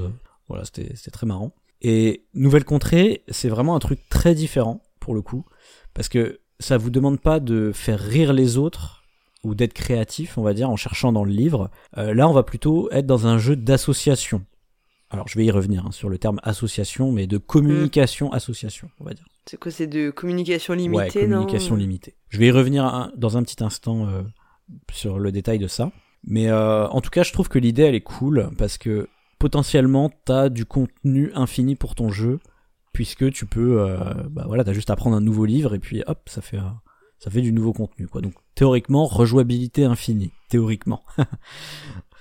Euh, même si euh, on est d'accord que c'est pas sûr que tous les livres sont adaptés pour jouer à ce jeu, même s'ils ont mis des règles, par exemple, pour dire qu'est-ce qui se passe si tu joues dans une poésie, enfin un recueil de poésie, qu'est-ce qui se passe si tu joues dans une pièce de théâtre, mais bon, je suis pas sûr que tu vois, ils aient, ils aient prévu tous les cas possibles, genre. euh, Qu'est-ce qui se passe euh, si tu joues dans une recette ouais, de vois, je suis cuisine? pas- je suis pas sûr que ça marche, tu vois. Contrairement à Bring Your Own Book, là, c'est vraiment plutôt l'idée, au lieu de fouiller dans un livre, tu vas vraiment te balader dans un livre, en fait. Parce qu'il y a toute une thématique qui va tourner autour de ça, où tu joues des espèces de d'arpenteurs de livres. C'est marrant parce que c'est à la fois très cohérent et très cousu de fil blanc, tu vois. Parce que ça marche, effectivement, mais ça marche parce que la thématique, c'est littéralement ce qu'on fait, en fait. Donc c'est un peu trop méta des fois et t'es en mode, ouais, ok, ça, ma suspension d'incrédulité, elle, elle est, elle marche plus, quoi, tu vois. parce que je, je vois que, en fait, l'univers, il est prétexte, tu vois. Mm. Mais voilà, tu joues vraiment des petits personnages qui se promènent dans un livre et qui, et qui et qui explore. explorent, hein. ouais, voilà, qui explorent ce livre. Qui se promènent. Moi, j'ai plus la sensation de me promener, en fait. Mais parce qu'il y a tout un vocabulaire de mémoire. Enfin, moi j'en ai fait une partie, hein, mais il y a tout un vocabulaire lié à l'exploration. On parle de campement, Oui. enfin de. Il y a des trucs comme ça. Donc effectivement, il y a toute une création d'un vocabulaire. euh, Voilà, qui, qui crée le thème, peut-être plus qu'il n'existe. un, un petit peu à la Indiana Jones ou des trucs comme ça. En fait, tu recherches un temple perdu, euh, tout ça. Mm. Donc c'est un peu, euh, ouais, c'est c'est un peu jeu d'aventure, quoi, on va dire, dans la thématique en tout cas. Donc je vais revenir maintenant plus en détail sur euh, le gameplay et donc sur comment ça se passe en termes d'association, d'accord? Parce qu'effectivement, c'est un jeu de communication limitée. Euh, moi, je dirais que on a beaucoup cité Dixit comme euh, comparatif avec ce jeu, mais je suis pas d'accord avec euh, les gens qui disent ça. Moi, je trouve que ça ressemble beaucoup plus à Mysterium, qui pour moi, euh, Mysterium, c'est beaucoup plus le jeu qui a révolutionné le la branche des jeux de communication coopératif en fait. Mysterium, ça a été le premier à faire ça. T'en avais fait une J'en avais chronique. fait une chronique exactement. Donc euh, ouais, l'idée de Mysterium a, a été de, de créer une communication même asymétrique. Forcément, dans les jeux de communication, c'est toujours Oui. asymétrique quoi. Il y a un émetteur et un récepteur. Enfin, d'habitude c'est un émetteur, un récepteur. Et là, dans Mysterium, c'est un émetteur et plusieurs récepteurs et de manière coopérative. Donc il y a pas de, c'est pas des équipes qui sont les unes contre les autres comme Mm. dans Times Up ou des jeux ou Pictionary, tu vois. Mais là, c'est vraiment, on est tous ensemble et on va essayer de, de se communiquer des messages d'une manière ou d'une autre. Tu sais, dans Mysterium, c'était avec des images. Petite différence dans Nouvelle Contrée, ça tourne. C'est-à-dire que c'est pas toujours la même personne qui est l'émetteur. Oui, Ça, oui. Dans Mysterium, t'as un fantôme pour Ouais. toute la partie. Ouais, là, euh, là, ça va être euh, une autre, une personne à chaque tour de jeu qui doit ça. faire Alors deviner. théoriquement, dans la règle, c'est on choisit à chaque tour. Avec le jeu de base, en tout cas, euh, j'y reviendrai, mais nous, on préfère que ce- ça tourne. C'est quand même plus agréable qu'on fasse ça chacun son Mm. tour. Mais en tout cas, c'est c'est une dynamique plus intéressante, je trouve, parce que c'est vrai que dans Mysterium, des fois, c'est un peu frustrant de se dire, je vais faire une partie complète et je serai pas le jamais le fantôme, tu vois. Euh, Du coup, là, tu vois un peu les deux rôles lors de la partie, quoi. Enfin, tu vois même complètement les deux rôles dans la dans la partie, donc ça, c'est, je trouve ça cool. Mm. Donc aussi, je disais, ce, ce n'est pas une association euh, d'images comme dans Mysterium. En fait, tu vas associer à chaque tour un texte de ton livre qui est pris euh, pas, plus ou moins au hasard et tu dois l'associer à une image. Donc je vais, moi en tant qu'émetteur, je vais lire un bout de texte et je vais devoir dire parmi quatre images à laquelle de ces images ça me fait penser quand je lis ce bout de texte. Voilà. Du coup, c'est un peu différent. Hein. C'est-à-dire que moi, je trouve que ça me fait plus penser finalement à, à, un jeu comme Compatibility. Je sais pas si t'as déjà joué à ça. Non, je pense Parce que dans pas. Compatibility, on te donne un mot et tu dois fouiller dans un paquet d'images quelles images euh, te font le plus penser à ce mot-là, en fait? Et euh, il y a tout un délire où tu dois être compatible avec ton partenaire parce qu'il faut que vous ayez pio- pioché les mêmes images, en fait, pour gagner des points. Donc ouais, ça me fait penser éventuellement aussi à un autre jeu un peu moins connu, c'est le truc le plus. Pareil, euh, on te, pro- on te dit euh, parmi ces cinq trucs, lequel est le plus suivi d'un adjectif, genre euh, quel, est- quel- lequel des trucs est le plus euh, euh, bizarre, lequel de ces trucs est le plus joli, tu vois? Et on te met cinq mots vraiment aléatoires, quoi. Donc j'ai plus ce feeling là en mode, t'as, tu vois, un truc imposé. Donc dans compatibility, Mhm. c'est un mot. Là, c'est pas pareil. Là, c'est un texte carrément qui t'est imposé. Et tu dois dire quelle image te fait le plus penser à cette chose imposée? Donc vraiment, moi, j'ai l'impression que c'est un compatibility coopératif euh, avec euh, quelques twists, hein, bien évidemment. Donc pas pas si innovant que ça pour euh, me- messieurs Olibrius euh, qui cherchaient des Olni. voilà. Bon, le, le truc intéressant, c'est vraiment de, de fouiller dans le livre, en tout cas. Oui, en fait, c'est l'usage du livre qui Ouais, est euh, plus original. À noter que du coup, euh, ça peut être quand même assez frustrant par rapport à un jeu comme Compatibility où tu fouillais dans un paquet de genre 30 cartes. Là, t'as quand même que un choix parmi quatre à faire, t'as que quatre euh, images. Du coup, ça nous est arrivé assez souvent d'avoir ce sentiment de, bah, par- quand je lis mon texte, je trouve qu'il y a rien qui correspond en fait, tu vois. De faire des choix par défaut. Ouais, c'est ça. Ou à l'inverse, je pourrais faire des liens avec tout parce que je suis obligé de partir dans des liens tordus, tu vois. Je suis obligé de prendre genre un tout Oui. petit détail de mon texte. Parce que le texte, tu vas, je l'ai pas dit, mais tu vas lire genre six lignes, c'est quand même assez épais, quoi. Donc, euh, tu sais, je vais être obligé de prendre un petit détail de mon texte, mais en même temps, si je prends un autre détail, il pourrait Mm. croire que c'est cette carte-là. Donc, finalement, toutes les cartes, elles pourraient correspondre, tu vois.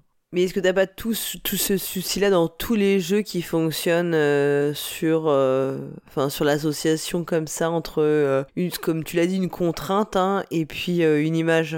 En fait, le truc, c'est que dans un jeu, comme je dis, comme Compatibility, tu choisis pas une image parmi quatre. Dans Compatibility, tu choisis cinq images parmi Oui. 30, tu vois. Donc forcément, t'as Et dans Mysterium, t'as quoi? Non, t'as moins de choix, non? T'as 7 Ah, cartes Mysterium, c'est pas pareil, parce que T'as des, ouais, Ouais. des cartes en main, et du coup, tu choisis parmi tes cartes laquelle sera euh, ta communication, tu vois. Alors, ce qui t'est imposé, c'est les, Oui. Ouais, l'information que tu veux faire. Hmm. c'est dans l'autre sens, en fait. Mysterium, c'est, Oui, c'est ça, ok, oui, tu vois, on t'impose le dire. truc qui est deviné, et tu as plusieurs options pour euh, faire deviner, alors que dans euh, Nouvelle Contrée, on t'impose un texte, Le, le moyen de communication, Parce que c'est ça que tu vas dire à, à l'oral, hein, finalement, euh, à tes, co- à tes coéquipiers. Mais euh, c'est le résultat que, Ouais. que tu vas choisir, en fait. Enfin, le, je dis le résultat, mais tu vois, le, voilà, le, le truc que les autres vont devoir deviner. Quoi. Donc c'est un peu différent, quoi. Oui, je comprends, oui, oui, je- oui, effectivement, ouais. Donc c'est pour ça, c'est vraiment beaucoup plus comme compatibilité, quoi. Donc voilà, c'est c'est pour ça que le fait qu'il y en ait que 4, ça, ça fait ce feeling-là. Parfois, on a même le truc en mode, à l'inverse, ça, ça retombe comme un soufflé, parce que le choix est absolument évident, tu vois. Parce que l'image, Oui. elle, elle dégage une- un truc qui est vraiment très cohérent par rapport au passage. Donc tu vois, bon, il y a- je, je dis ça, mais on a quand même régulièrement des, des sentiments de de d'hésiter entre plusieurs cartes. Mais euh, il y a peut-être, je sais pas, un tour sur sur quatre, voire même un tour sur trois, où euh, on a un mauvais sentiment frustrant comme ça, quoi. Ce qui est quand même un, un peu beaucoup. Euh, J'ajoute qu'en fait les, les images que tu que tu as, en fait, elles sont sur des marque-pages. Ils ont décidé de mettre ça en scène sous la forme de marque-pages. Donc c'est pas des grosses cartes comme dans Mysterium ou Dixit ou je sais pas quoi. C'est euh, tu sais des, des longs marque-pages Donc une forme un peu, un peu Forme bizarre, allongée quoi, pas surtout, toujours. tu vois. Mais, mais assez petit, tu vois. Donc, euh, t'es un peu obligé des fois de te pencher ou de les prendre en main pour bien voir tous les détails de l'illustration, tu vois. Même si euh, tu fais ça aussi dans Mysterium, mais je trouve que c'est vraiment. En fait, c'est paradoxal parce que les, les marque-pages sont plus petits, mais je trouve les images un poil plus chargées finalement que, que dans Dixit ou Mysterium. Donc, euh, petit bémol là-dessus aussi, quoi. Néanmoins, ça reste des belles illustrations. Euh, enfin, moi, je les trouve même euh, absolument superbes. De manière générale, je trouve que la charte graphique du jeu, elle est très très cool.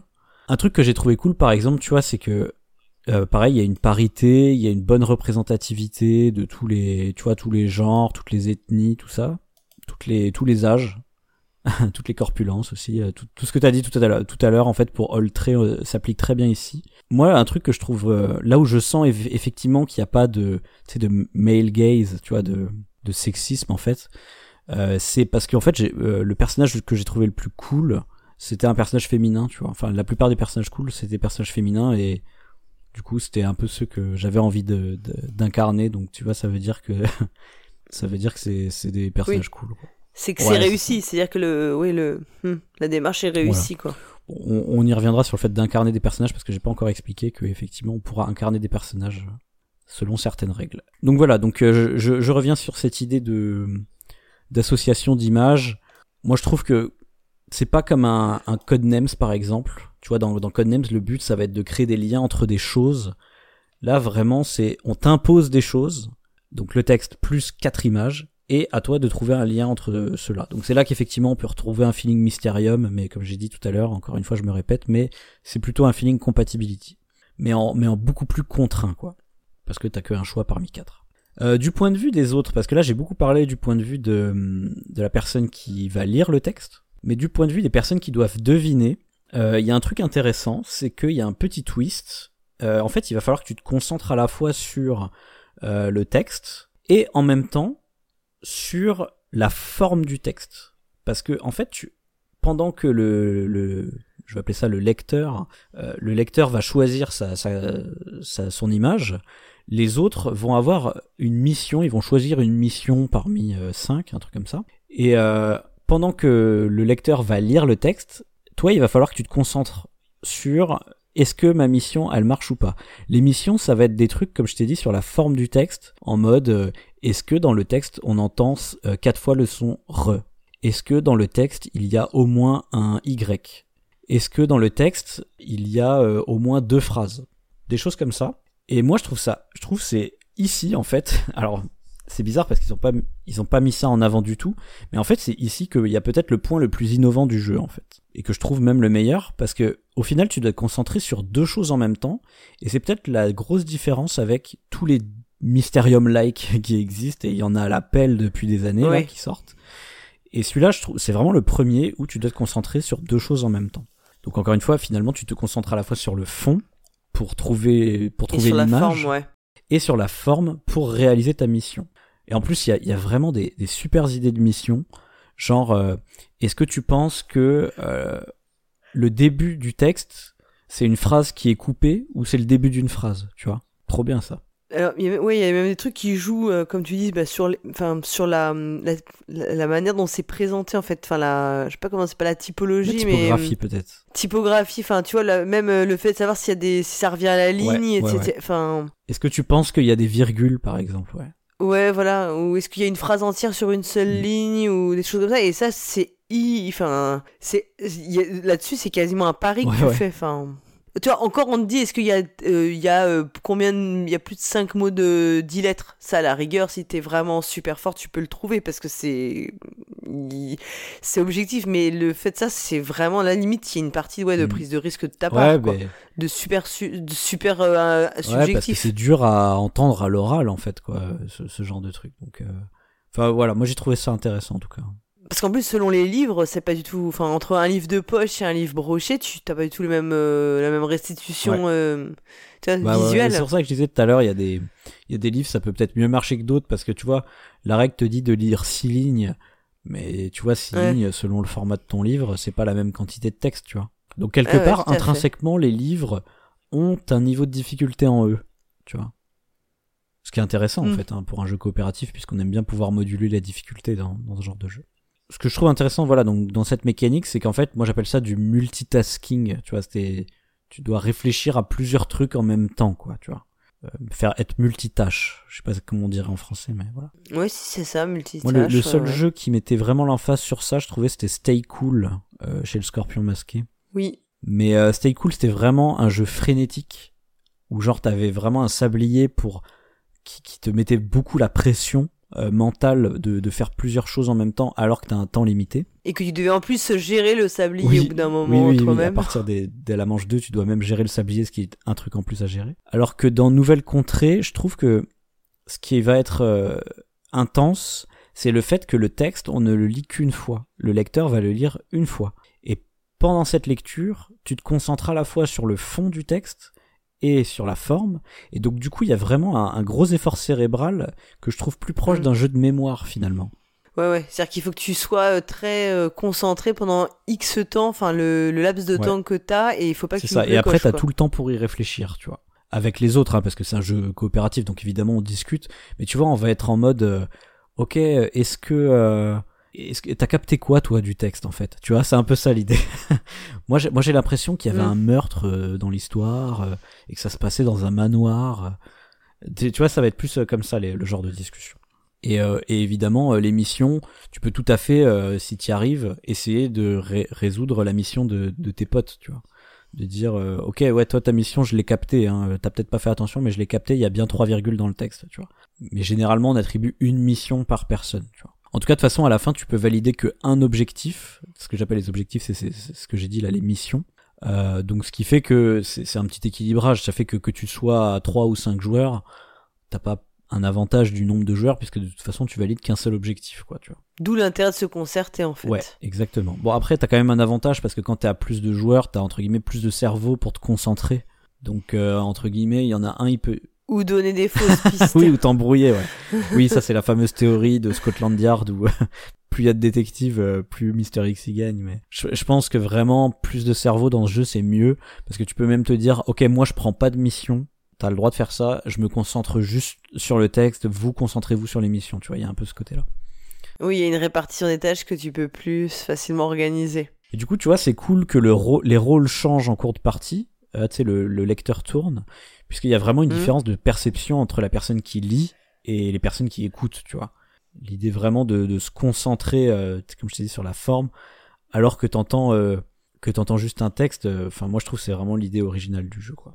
D'ailleurs, tout à l'heure, j'ai dit que c'était un jeu de communication, voire même un jeu de communication par l'image. Mais finalement, tu constates que on communique pas vraiment, en fait. hein on, on fait que déclamer un texte, tu vois. Et on espère que les autres ont pensé la même chose que, que nous. Tu vois ce que je veux dire? C'est-à-dire que la personne qui lit le texte, elle, elle va choisir une image et, elle espère que les autres vont choisir la même image que elle, tu vois. Donc euh, c'est là que je trouve vraiment le rapport avec Compatibility euh, très très euh, confirmé en tout cas. Mais ouais, tu, tu vois, il y a vraiment cette différence de quand tu lis le texte, t'as tout ton temps entre guillemets pour le lire, tu vois. Et donc tu te poses vraiment la question de qu'est-ce que les autres ils vont en capter lors d'une lecture, tu vois. Je trouve ça assez intéressant comme effort, ça aussi. Donc c'est là qu'il y a une asymétrie euh, intéressante. Et donc, je te parle de tout ça, mais euh, qu'est-ce qu'on en fait de tout ça? Pourquoi on lit ce texte? Pourquoi on essaye de deviner l'image? Et pourquoi on essaye de trouver l'émission?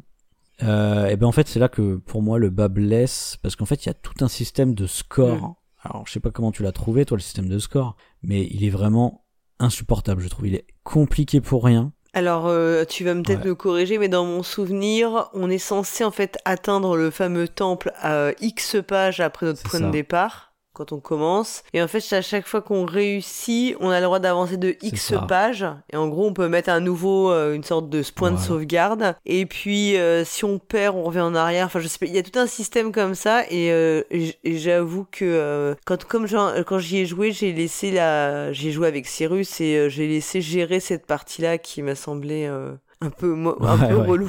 Bah, déjà en termes de, de score, en fait, t'as entre guillemets 26 points de vie qui sont en fait les lettres de l'alphabet, tu vois, 26. Et genre, oh là là, donc à chaque fois que tu te trompes, tu perds 12 points de vie, mais tu peux réduire cette perte de 6 pour chaque mission que t'as déjà validée et que tu dépenses. Donc en fait, les missions sont des espèces de boucliers pour pas perdre des points de vie. Trop compliqué quoi. Je veux dire, euh, pourquoi pas dire euh, juste tu perds un point de vie et puis voilà quoi. Enfin. et, et quand tu valides une mission, tu regagnes euh, un point de vie, tu vois. Enfin, un truc comme ça. Il y, a, il y a Oui, vraiment, oui. il y avait vraiment un truc beaucoup plus simple à faire, quoi. Peut-être, euh, je, me... enfin, je sais pas, peut-être tu vas en reparler après, mais moi j'ai l'impression que ça c'est le côté euh, de vouloir euh, thématiser le jeu à Oui, outrance en bah fait. tout à fait. et qu'à un moment ils se sont laissés déborder un petit peu vois que tu te laissais un peu déborder en pensant ah c'est des fausses bonnes idées l'histoire des 26 lettres de l'alphabet je trouve que en fait c'est j'ai l'impression Bah, que c'est un peu ça, quoi C'est exactement ça, oui. Je suis tout à fait d'accord avec toi. C'est, ils ont surthématisé le jeu là-dessus. Euh, au détriment de bah, c'est de l'ergonomie là hein, parce que en vrai euh, c'est juste que c'est impossible de retenir le système de score tellement il est compliqué. Et, et genre euh, euh, pareil euh, pff, quand t'as plus de lettres en fait t'as encore virtuellement un point de vie parce que c'est la prochaine fois que tu perds des lettres que tu meurs. Non mais en fait c'est un mélange entre surthématisation et moi ce que j'appelle les rustines de game design tu vois. C'est-à-dire ils ont remarqué les, fameuses, les fameuses rustines. C'est-à-dire ils ont remarqué que euh, c'était pas équilibré, donc ils ont, euh, tu vois, rajouté cette rustine, tu vois. Donc bon, euh, pareil, tu vois, le fait que tu essayes de valider une mission et que tu arrives pas, t'as une pénalité, c'est tu perds trois lettres, tu vois. Juste pour que tu sois, tu, tu aies vraiment le choix entre est-ce que je valide une mission ou est-ce que je prends le risque, enfin est-ce que je prends le risque de valider une mission ou pas. Je pense que ça aurait été mille fois plus simple de dire on s'en fout, t'as toujours le droit de valider une mission et si elle rate, elle rate et puis c'est tout, tu perds rien et puis voilà quoi. Tu vois, c'est il y avait vraiment une épure à faire là-dedans, quoi. En plus de ça, donc ça c'est juste le système de score, mais comme tu le disais, euh, la mise en scène avec les marque-pages, parce que j'ai dit qu'il y avait des marque-pages pour les, euh, les images, mais il y a aussi des marque-pages que tu mets dans le livre pour représenter, comme je disais, l'endroit où tu te balades un petit peu, l'endroit où tu explores. Et ça c'est insupportable. C'est vraiment un enfer. T'es tout le temps en train de faire des allers-retours dans ton livre. Et en fait, c'est tellement un enfer que l'éditeur en fait a pas trop décidé d'une bonne manière de faire. Et dans le dans les règles il te propose deux manières différentes de faire. Il te dit vous pouvez mettre les marque-pages comme ça ou comme ça c'est comme vous voulez. Pour te dire moi euh, nous on a fait une troisième manière perso tu vois. Parce que la vraie manière c'est c'est n'importe quoi. Tu limite tu enfin moi j'ai même euh, eu l'impression que ça a bousillé un petit peu mon livre parce que j'arrêtais pas de faire des allers-retours tu vois pour euh, entre le, début du livre et le milieu pour aller chercher l'endroit où tu stockes tes missions validées alors que tu pourrais très bien les mettre en dehors du livre on s'en fout tu vois donc euh, ouais il y a un peu ce problème par contre effectivement t'es obligé de mettre des marque-pages euh, euh, là où tu te situes actuellement c'est ton campement évidemment puisque c'est le Le Ouais, puis ça ton avancée ouais. dans le livre. T'avances vraiment dans le livre pour déterminer où c'est que tu vas lire ensuite. En fait, c'est ça l'idée, quoi. Bon, voilà, je vais pas rentrer dans les détails, mais c'est infernal. Oui, en fait, ça te fait de la, ça te crée de la manipulation inutile, euh, ouais, qui, qui, pas, en fait, qui est pas du temps de jeu en plus. Ouais, ouais, c'est ça. Tout à fait, ouais. Après, du coup, ça, ça va euh, de pair aussi avec autre chose. Donc, toujours le- l'idée du système de score. Moi, ce qui m'énerve énormément, c'est que c'est très binaire. C'est-à-dire que, tu sais, je t'ai dit qu'on avait un choix parmi quatre cartes. Et si tu te plantes, non seulement t'as ta pénalité de, de 12 points de vie, là, mais en plus, t'avances pas, en fait. Tu vois, dans le livre. Parce que le but, c'est d'avancer de X pages pour atteindre la cité perdue. Ouais, donc t'as une double. Déjà, t'as la peine. double peine, mais surtout, c'est soit tu trouves, soit tu trouves pas, tu vois. C'est soit t'avances, soit tu bouges pas. Et en plus, tu perds des points de vie. Alors que t'as des jeux comme bah, Compatibility, où euh, bah, tu choisis 5 cartes, et même s'il y a des cartes qui sont fausses, c'est pas grave, parce que vu que t'en as choisi 5, tu vas peut-être mettre des points avec ton coéquipier ou ta coéquipière, parce que t'as, je sais pas, deux cartes justes sur 5, tu vois. Un autre exemple de jeu euh, dérivé de Mysterium, c'est euh, Profiler, que tu dois connaître, je pense, il est quand même très connu.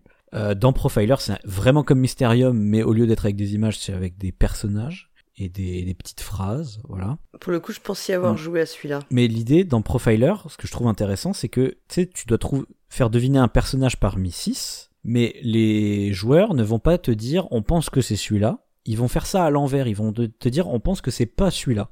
Et à chaque fois qu'ils ont juste, on avance de 1 point. Ce qui fait qu'au maximum, on peut mettre 5 points. En désignant les 5 personnages que ce n'est pas, et du coup, on a trouvé le bon personnage.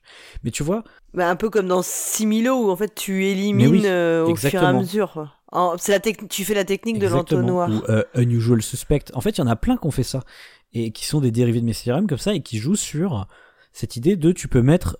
Voilà, tu, tu peux progresser, tu peux mettre un score parce que tu réfléchis à l'envers. Tu réfléchis à ce que ça, ça est, à ce que c'est le moins, tu vois. Et là, le problème, c'est qu'il n'y a pas ça, du coup, dans Nouvelle ce Contrée. qui, est, ce qui est plus gratifiant que effectivement le, le côté de euh, j'ai pas trouvé et j'ai tout perdu Et donc, quoi. moi, je trouve dans Nouvelle Contrée, c'est c'est ça qui est qui marche, enfin qui rend le rythme ultra lent.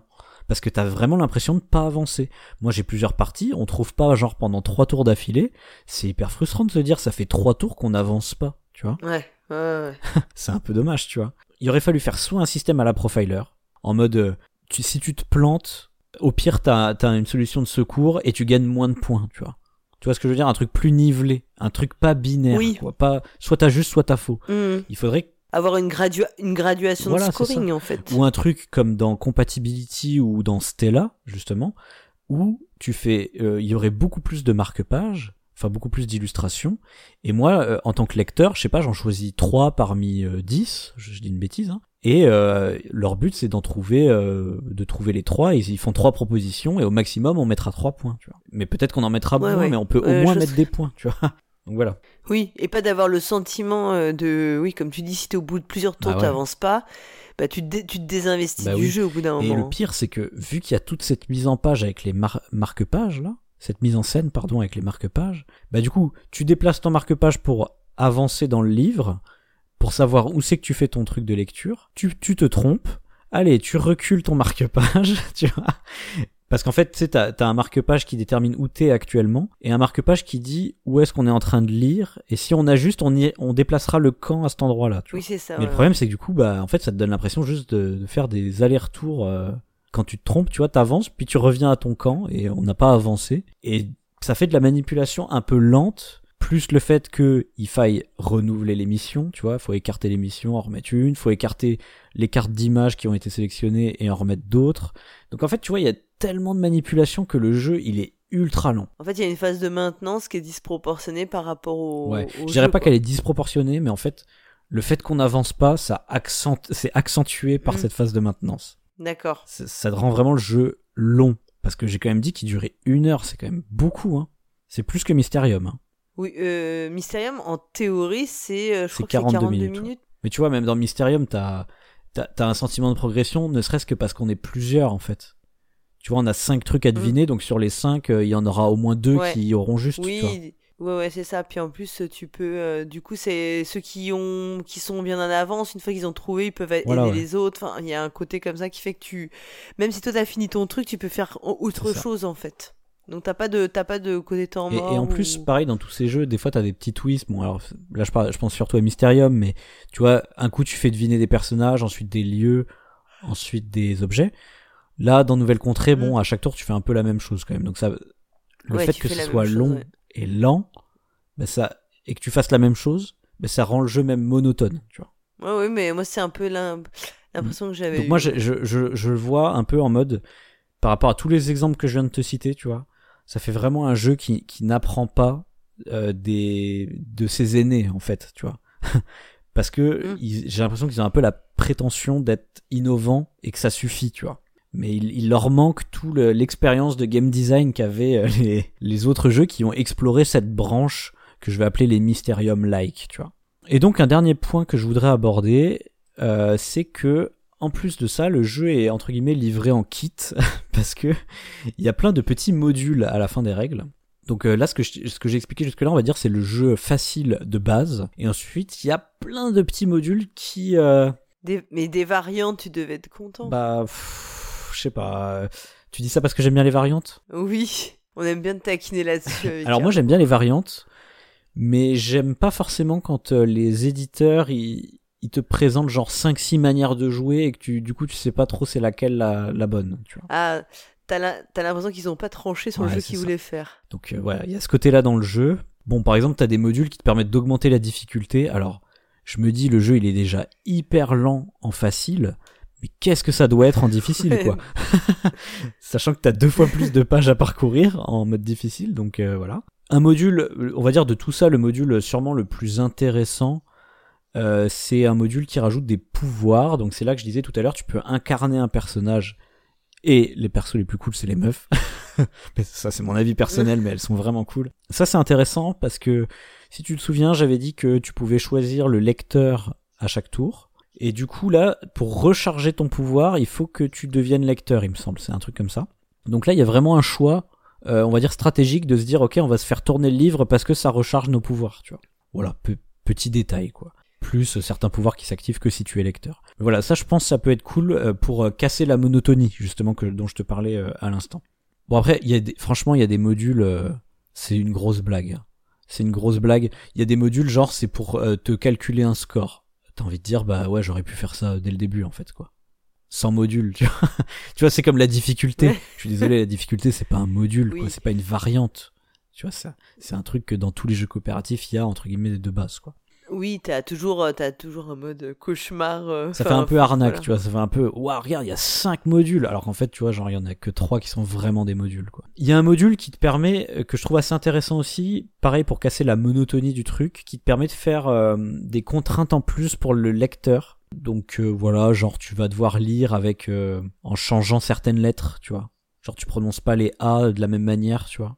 Donc que des trucs, tu vois, qui vont augmenter la difficulté finalement dans ta lecture. Donc, ah, ok, d'accord. C'est intéressant.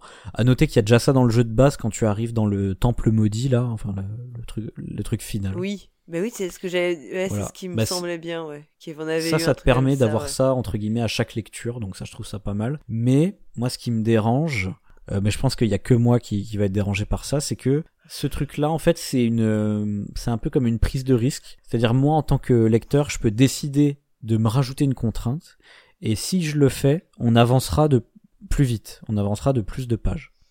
Mais il y a le risque qu'on se plante puisque je vais lire comme un débile, tu vois.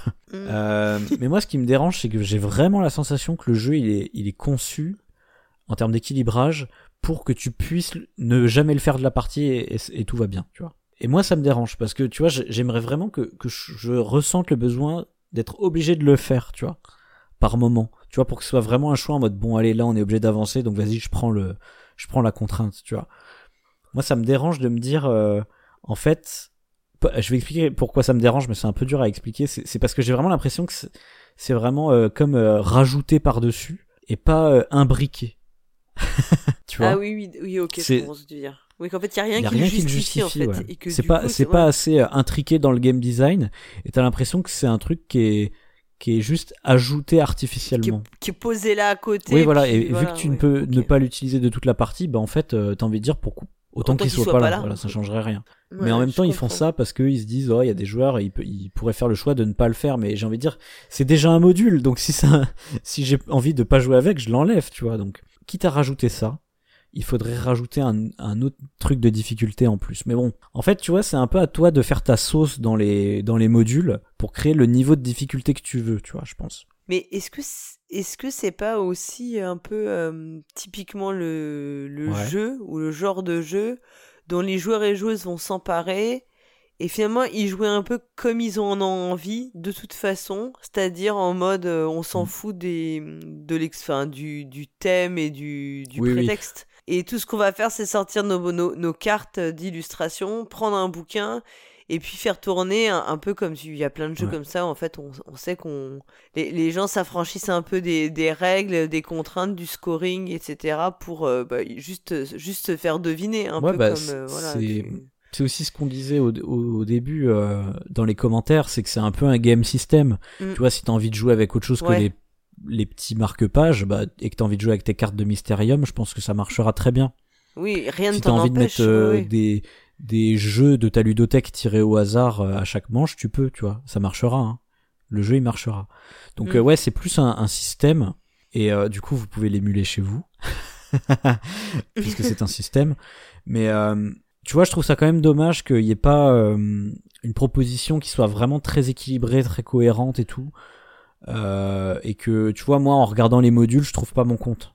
Je vais être obligé de faire une sauce perso tu vois en prenant un peu de ce module un peu d'un autre et tout ça pour euh, et encore je pense je vais même pas prendre des modules je vais faire mon game design moi-même tu vois. Je vais vraiment faire ma variante euh, à la profiler que je t'ai parlé tout à l'heure tu vois.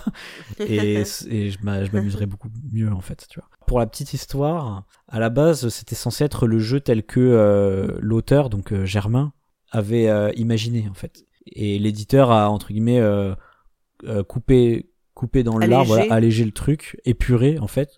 Ce qui est pas plus mal parce que le jeu dans sa version la plus épurée sans les modules, je le trouve euh, plutôt pas mal. Ouais. Typiquement, il y a un, un, autre module où ça devient mais tu vois le système de score, eh ben il est encore plus compliqué quoi. C'est-à-dire que les missions qui te permettent d'empêcher la perte de six lettres, il faut qu'elles correspondent en termes de symboles à la carte qu'on est en train de d'avoir au-dessus de la pioche. Et là tu fais mais n'importe quoi. pourquoi ça sert à rien? C'est juste random en plus, tu vois. Il n'y a pas de choix stratégique vraiment. Enfin, c'est voilà, je suis assez sceptique sur pas mal de, modules en, tout cas. Euh, un autre, une autre forme de module, c'est le dernier dont je vais parler. C'est pas vraiment un module. Il, il, présente ça un peu comme un petit bonus en plus, si tu veux, à la, après, euh, en plus de ta victoire quand tu as gagné. Ils disent que tu peux trouver le sens caché. Tu vois, c'est genre en fait euh, thématiquement, on, explore le livre et on va fouiller cette si t'es perdu pour trouver le sens caché du livre. Et en fait, le sens caché, c'est juste un, vieux, un vieux calcul aléatoire qui te mène à une page aléatoire de ton livre et tu dis la première phrase et c'est le sens caché, voilà. Alors, peut-être que je suis pas sensible à ça, je sais pas, mais le problème c'est que la promesse a l'air trop cool de se dire waouh trop bien il y a un truc c'est le sens caché c'est un peu mystérieux finalement c'est juste tu lis une page de ton livre au hasard et à toi de dire ah ouais c'est le sens caché parce que et tu à toi de chercher la justification tu vois un peu en mode roleplay quoi. Mm. tu en fais ce que tu veux. En fait ça c'est c'est mignon tu vois je trouve c'est c'est sympa d'avoir ce côté un petit peu ritualiste dans un jeu moderne parce que c'est c'est pas commun tu vois ce genre de, de fioriture qui sert à rien. Un peu poétique mais euh, malheureusement moi je trouve que c'est pas ça apporte pas grand chose quoi. Voilà ça m'a pas transcendé plus que ça je sais pas si toi, toi, t'avais, t'avais fait ça, ce, cette. Euh, Alors, bon, moi, le problème, c'est que, en fait, j'ai, pas pu euh, finir la partie qu'on avait faite. Pour des... Parce que j'ai eu une contrainte, euh, mais eux, ils ont, ils ont fini ah sans moi, donc je, je sais pas. Après, il y a un délire où tu peux mettre le sens caché sur Internet, mais ils collectent les sens cachés, mais bon, il y, a rien de plus derrière, hein, vraiment. Moi, sinon, j'avais souvenir, en fait, dans la partie, parce qu'en fait, on en a fait qu'une, et et tu vois, j'ai pas eu spécialement envie de retourner euh, au jeu. Mm. Donc, euh, c'est que nous, on a eu un truc, enfin, je sais pas si. On, le livre qu'on a pris, parce que quand tu places tes quatre cartes, tu les places, c'est censé représenter des points cardinaux. Et nous, en fait, dans le texte qu'on lisait, à chaque fois, il y avait euh, mention d'un point cardinal. Ah, du coup, vous faisiez du, vous faisiez du méta, ouais. Et bah, du coup, moi, j'ai choisi, par exemple, si je dis n'importe quoi, si c'était l'Ouest, j'avais choisi l'Ouest, mais eux, ils ont pas bah raisonné comme ça. Et donc après, on a eu tout un débat sur le fait de savoir. Euh... Alors en fait, soit on le fait, mais comme après c'est revenu, donc ça devenait presque mécanique. Enfin, ça faisait comme si ça avait, le truc avait un peu bugué. bah ça, j'ai envie de te dire, c'est comme dans tous les jeux du genre. Hein. Euh, dans Codenames, euh, euh, c'est pour, pour le coup, c'est écrit dans la règle. T'as pas le droit de faire ce genre de truc, tu vois. De dire euh, la carte elle est en haut à gauche, donc ton indice c'est euh, haut gauche, tu vois. Enfin, je dis Évidemment, c'est pas un indice valide dans Codenames, mais tu vois l'idée, quoi. Mais là, c'est, ouais, mais là, c'est, là, c'est délicat parce que c'est pas exactement la même situation, je trouve. Ah, moi, je trouve que, si. Hein. Moi, je trouve que si. C'est vraiment, ah, tu, tu joues sur la spatialité euh, physique, en fait, tu vois, sur un élément méta, et tu joues pas sur euh, l'image. Bah non, parce que on te, c'est le jeu qui te dit expressément que c'est tu, c'est les, directions que tu dois prendre. Il me semble. Donc c'est le jeu qui te parle, qui te met dans cette situation de dire ah oui, ouais, je suis d'accord, mais disons que pour moi il y a une règle tacite dans tous les jeux de communication, c'est tu fais deviner avec la sémantique, quoi. Tu fais deviner avec le sens des, des mots et des et des images. Tu fais pas deviner avec des éléments méta, genre euh, oui. Euh, euh, le truc il est près du bol de curly et il y a le mot curly dans le dans le texte donc je vais choisir ce truc là tu vois. Ça c'est des éléments méta et pour moi ça ne devrait pas entrer dans, dans, dans, le truc quoi. Mais du coup je pense que ça nous a un peu gâché le la partie quoi. Enfin tu vois ça a un peu altéré euh... Hmm. ouais non nous je te dis ce, ce, qui nous gâchait plus la partie c'est le fait que dès le... en fait genre pendant les 4-5 premiers tours je crois même on n'avançait pas. Juste on n'y arrivait pas parce que on trouvait pas de rapport entre le texte et l'image et bizarrement, euh, je l'ai, ça m'est arrivé dans plusieurs parties, tu vois. Comme s'il y avait un truc en mode, euh, ok, au bout d'un moment, on a compris comment, je sais pas comment décoller ou comment comment communiquer entre nous, mais du coup, ouais, c'était très très très frustrant ça. Ok, bah je vais conclure, euh, Paul Gara. Ouais, parce que pour l'instant, on, a, on ne sait pas si, si, aimé. On ne sait pas trop si t'as aimé ou pas. On n'est pas, on n'est pas sûr de Après, je suis pas forcément là pour dire si j'ai aimé ou pas. Je, on s'en fout. Non, je sais, je te taquine. Moi, en tout cas, ça m'évoque euh, le même sentiment que j'ai avec euh, un jeu qui s'appelait Nyctophobia. Ah, j'y ai joué, tiens. Nyctophobia, j'ai vraiment le même sentiment. C'est-à-dire, c'est un concept qui est ultra cool, mais qui est gâché par euh, des idées de, de conception qui sont complètement pétées quoi. Du coup, bah Nyctophobia, le, le principe trop cool, c'est que tu joues euh, en aveugle et que tu tu dois essayer de faire de la mémoire juste au toucher comme ça. Mais euh, le game design il est complètement claqué. Bah je pense que pour Nouvelle Contrée c'est un peu pareil et comme pour Nyctophobia en fait j'ai quand même envie d'y jouer parce que le concept est tellement bien à la base que ça me donne envie d'y jouer. mais je vais bricoler sûrement moi-même euh, mes petites règles en fait quoi. je vais corriger tous les points qui me vont pas dans le jeu et je suis obligé de jouer avec énormément de variantes quoi.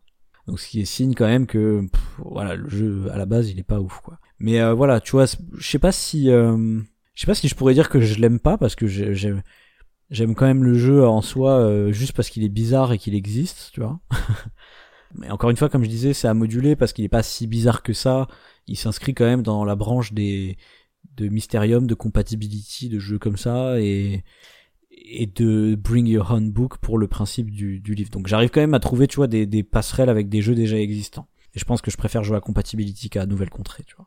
Donc voilà, pour moi, ils n'ont pas réussi à se concentrer sur ce qui était vraiment bien dans le jeu, c'est-à-dire euh, le côté euh, on joue dans un livre, le côté on, on doit réfléchir à deux trucs en même temps, ça c'est vraiment le truc original pour moi. Donc sur le fond et la forme du texte très bonne utilisation du coup des livres, tu vois. Comme je, je disais sur euh, mon petit compte de critique, euh, le jeu c'est un peu, tu vois, une promenade sur deux dimensions, sur les phrases et dans leur histoire, tu vois. C'est comme ça que je décrirais le jeu. Et c'est pour moi c'est le, le, truc le plus beau dans le jeu en fait. Et ils ont pas assez insisté là-dessus. Ils ont plus insisté sur euh, sur leur mise en scène, Hein, sur leur univers, sur euh, les graphismes machin. et bah, ça fait un bel enrobage, tu vois, parce que c'est ça qui marche hein, dans les milieux de l'édition.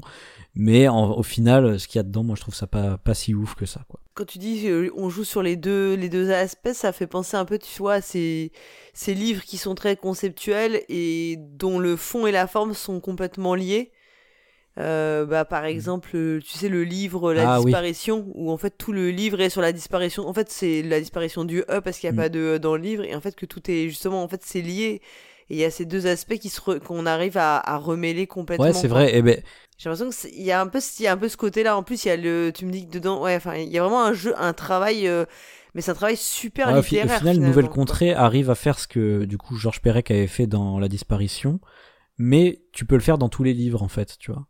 C'est-à-dire tu reprends ce côté, on va réunir, enfin on va se promener dans, tu vois, à la fois la forme et le fond, quoi. Ah ouais, très très bonne remarque. En fait, finalement, c'est presque les aspects purement jeu qui sont de trop, enfin, comme si on avait voulu en mettre de trop, trop de couches. Quoi. Ouais, ouais, ouais. Bah après, euh, l'aspect, tu vois, euh, réfléchir à deux trucs en même temps, c'est un aspect purement jeu, mais pour moi, c'est vraiment l'affinage, tu vois. Tu vois, c'est-à-dire ils ont un super concept, mais l'exécution et l'affinage est pas bon, quoi. Je sais pas si en avez déjà parlé dans une chronique, mais tout c'est parce que tout ce qui est les courants de jeux type euh, les cadavres exquis, des choses comme ça, où on joue beaucoup sur la langue, enfin sur le, ouais, sur l'écriture. Mhm. euh...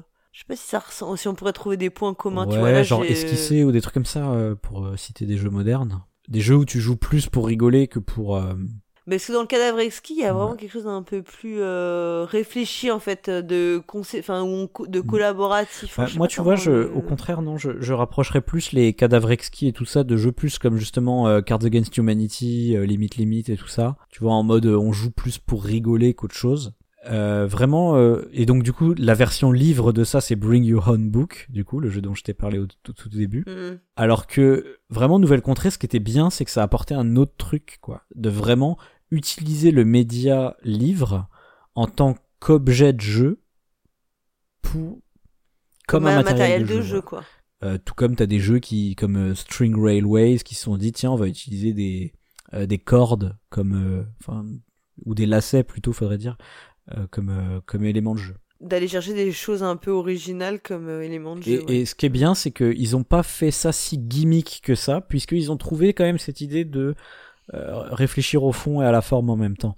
Donc ils ont quand même trouvé un bon truc. Mm.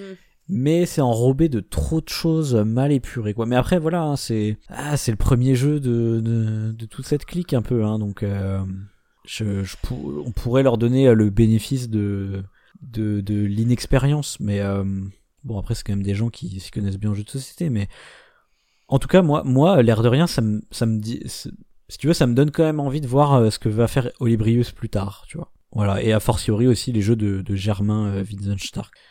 Voilà, voilà. Bah écoute, je te propose que je refasse la petite fiche signalétique euh, avant qu'on fasse la conclusion.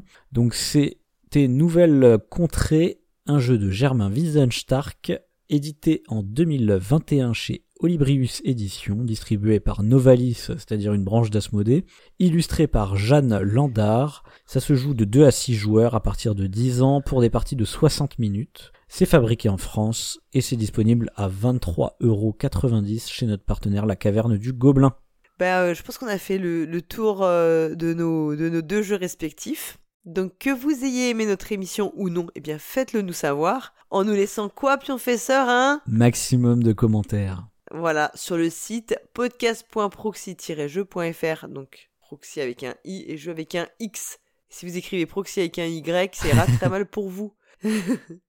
donc vous y trouverez sur notre site hein, toutes les informations sur euh, les jeux et les sujets que nous avons abordés pendant cette émission. Vous pouvez bien évidemment nous contacter sur Twitter, Facebook, Instagram ou bien via notre Discord. Et le plus important, c'est évidemment de parler de nous autour de vous. On va se retrouver alors la semaine prochaine pour une émission, euh, un dossier spécial. Alors je sais pas si on peut dévoiler le, thème choisi. on peut, c'est la semaine, c'est la semaine prochaine. on laisse.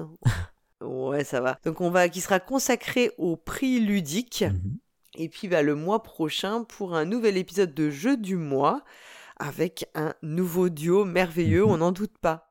Et d'ici là, jouez, bien.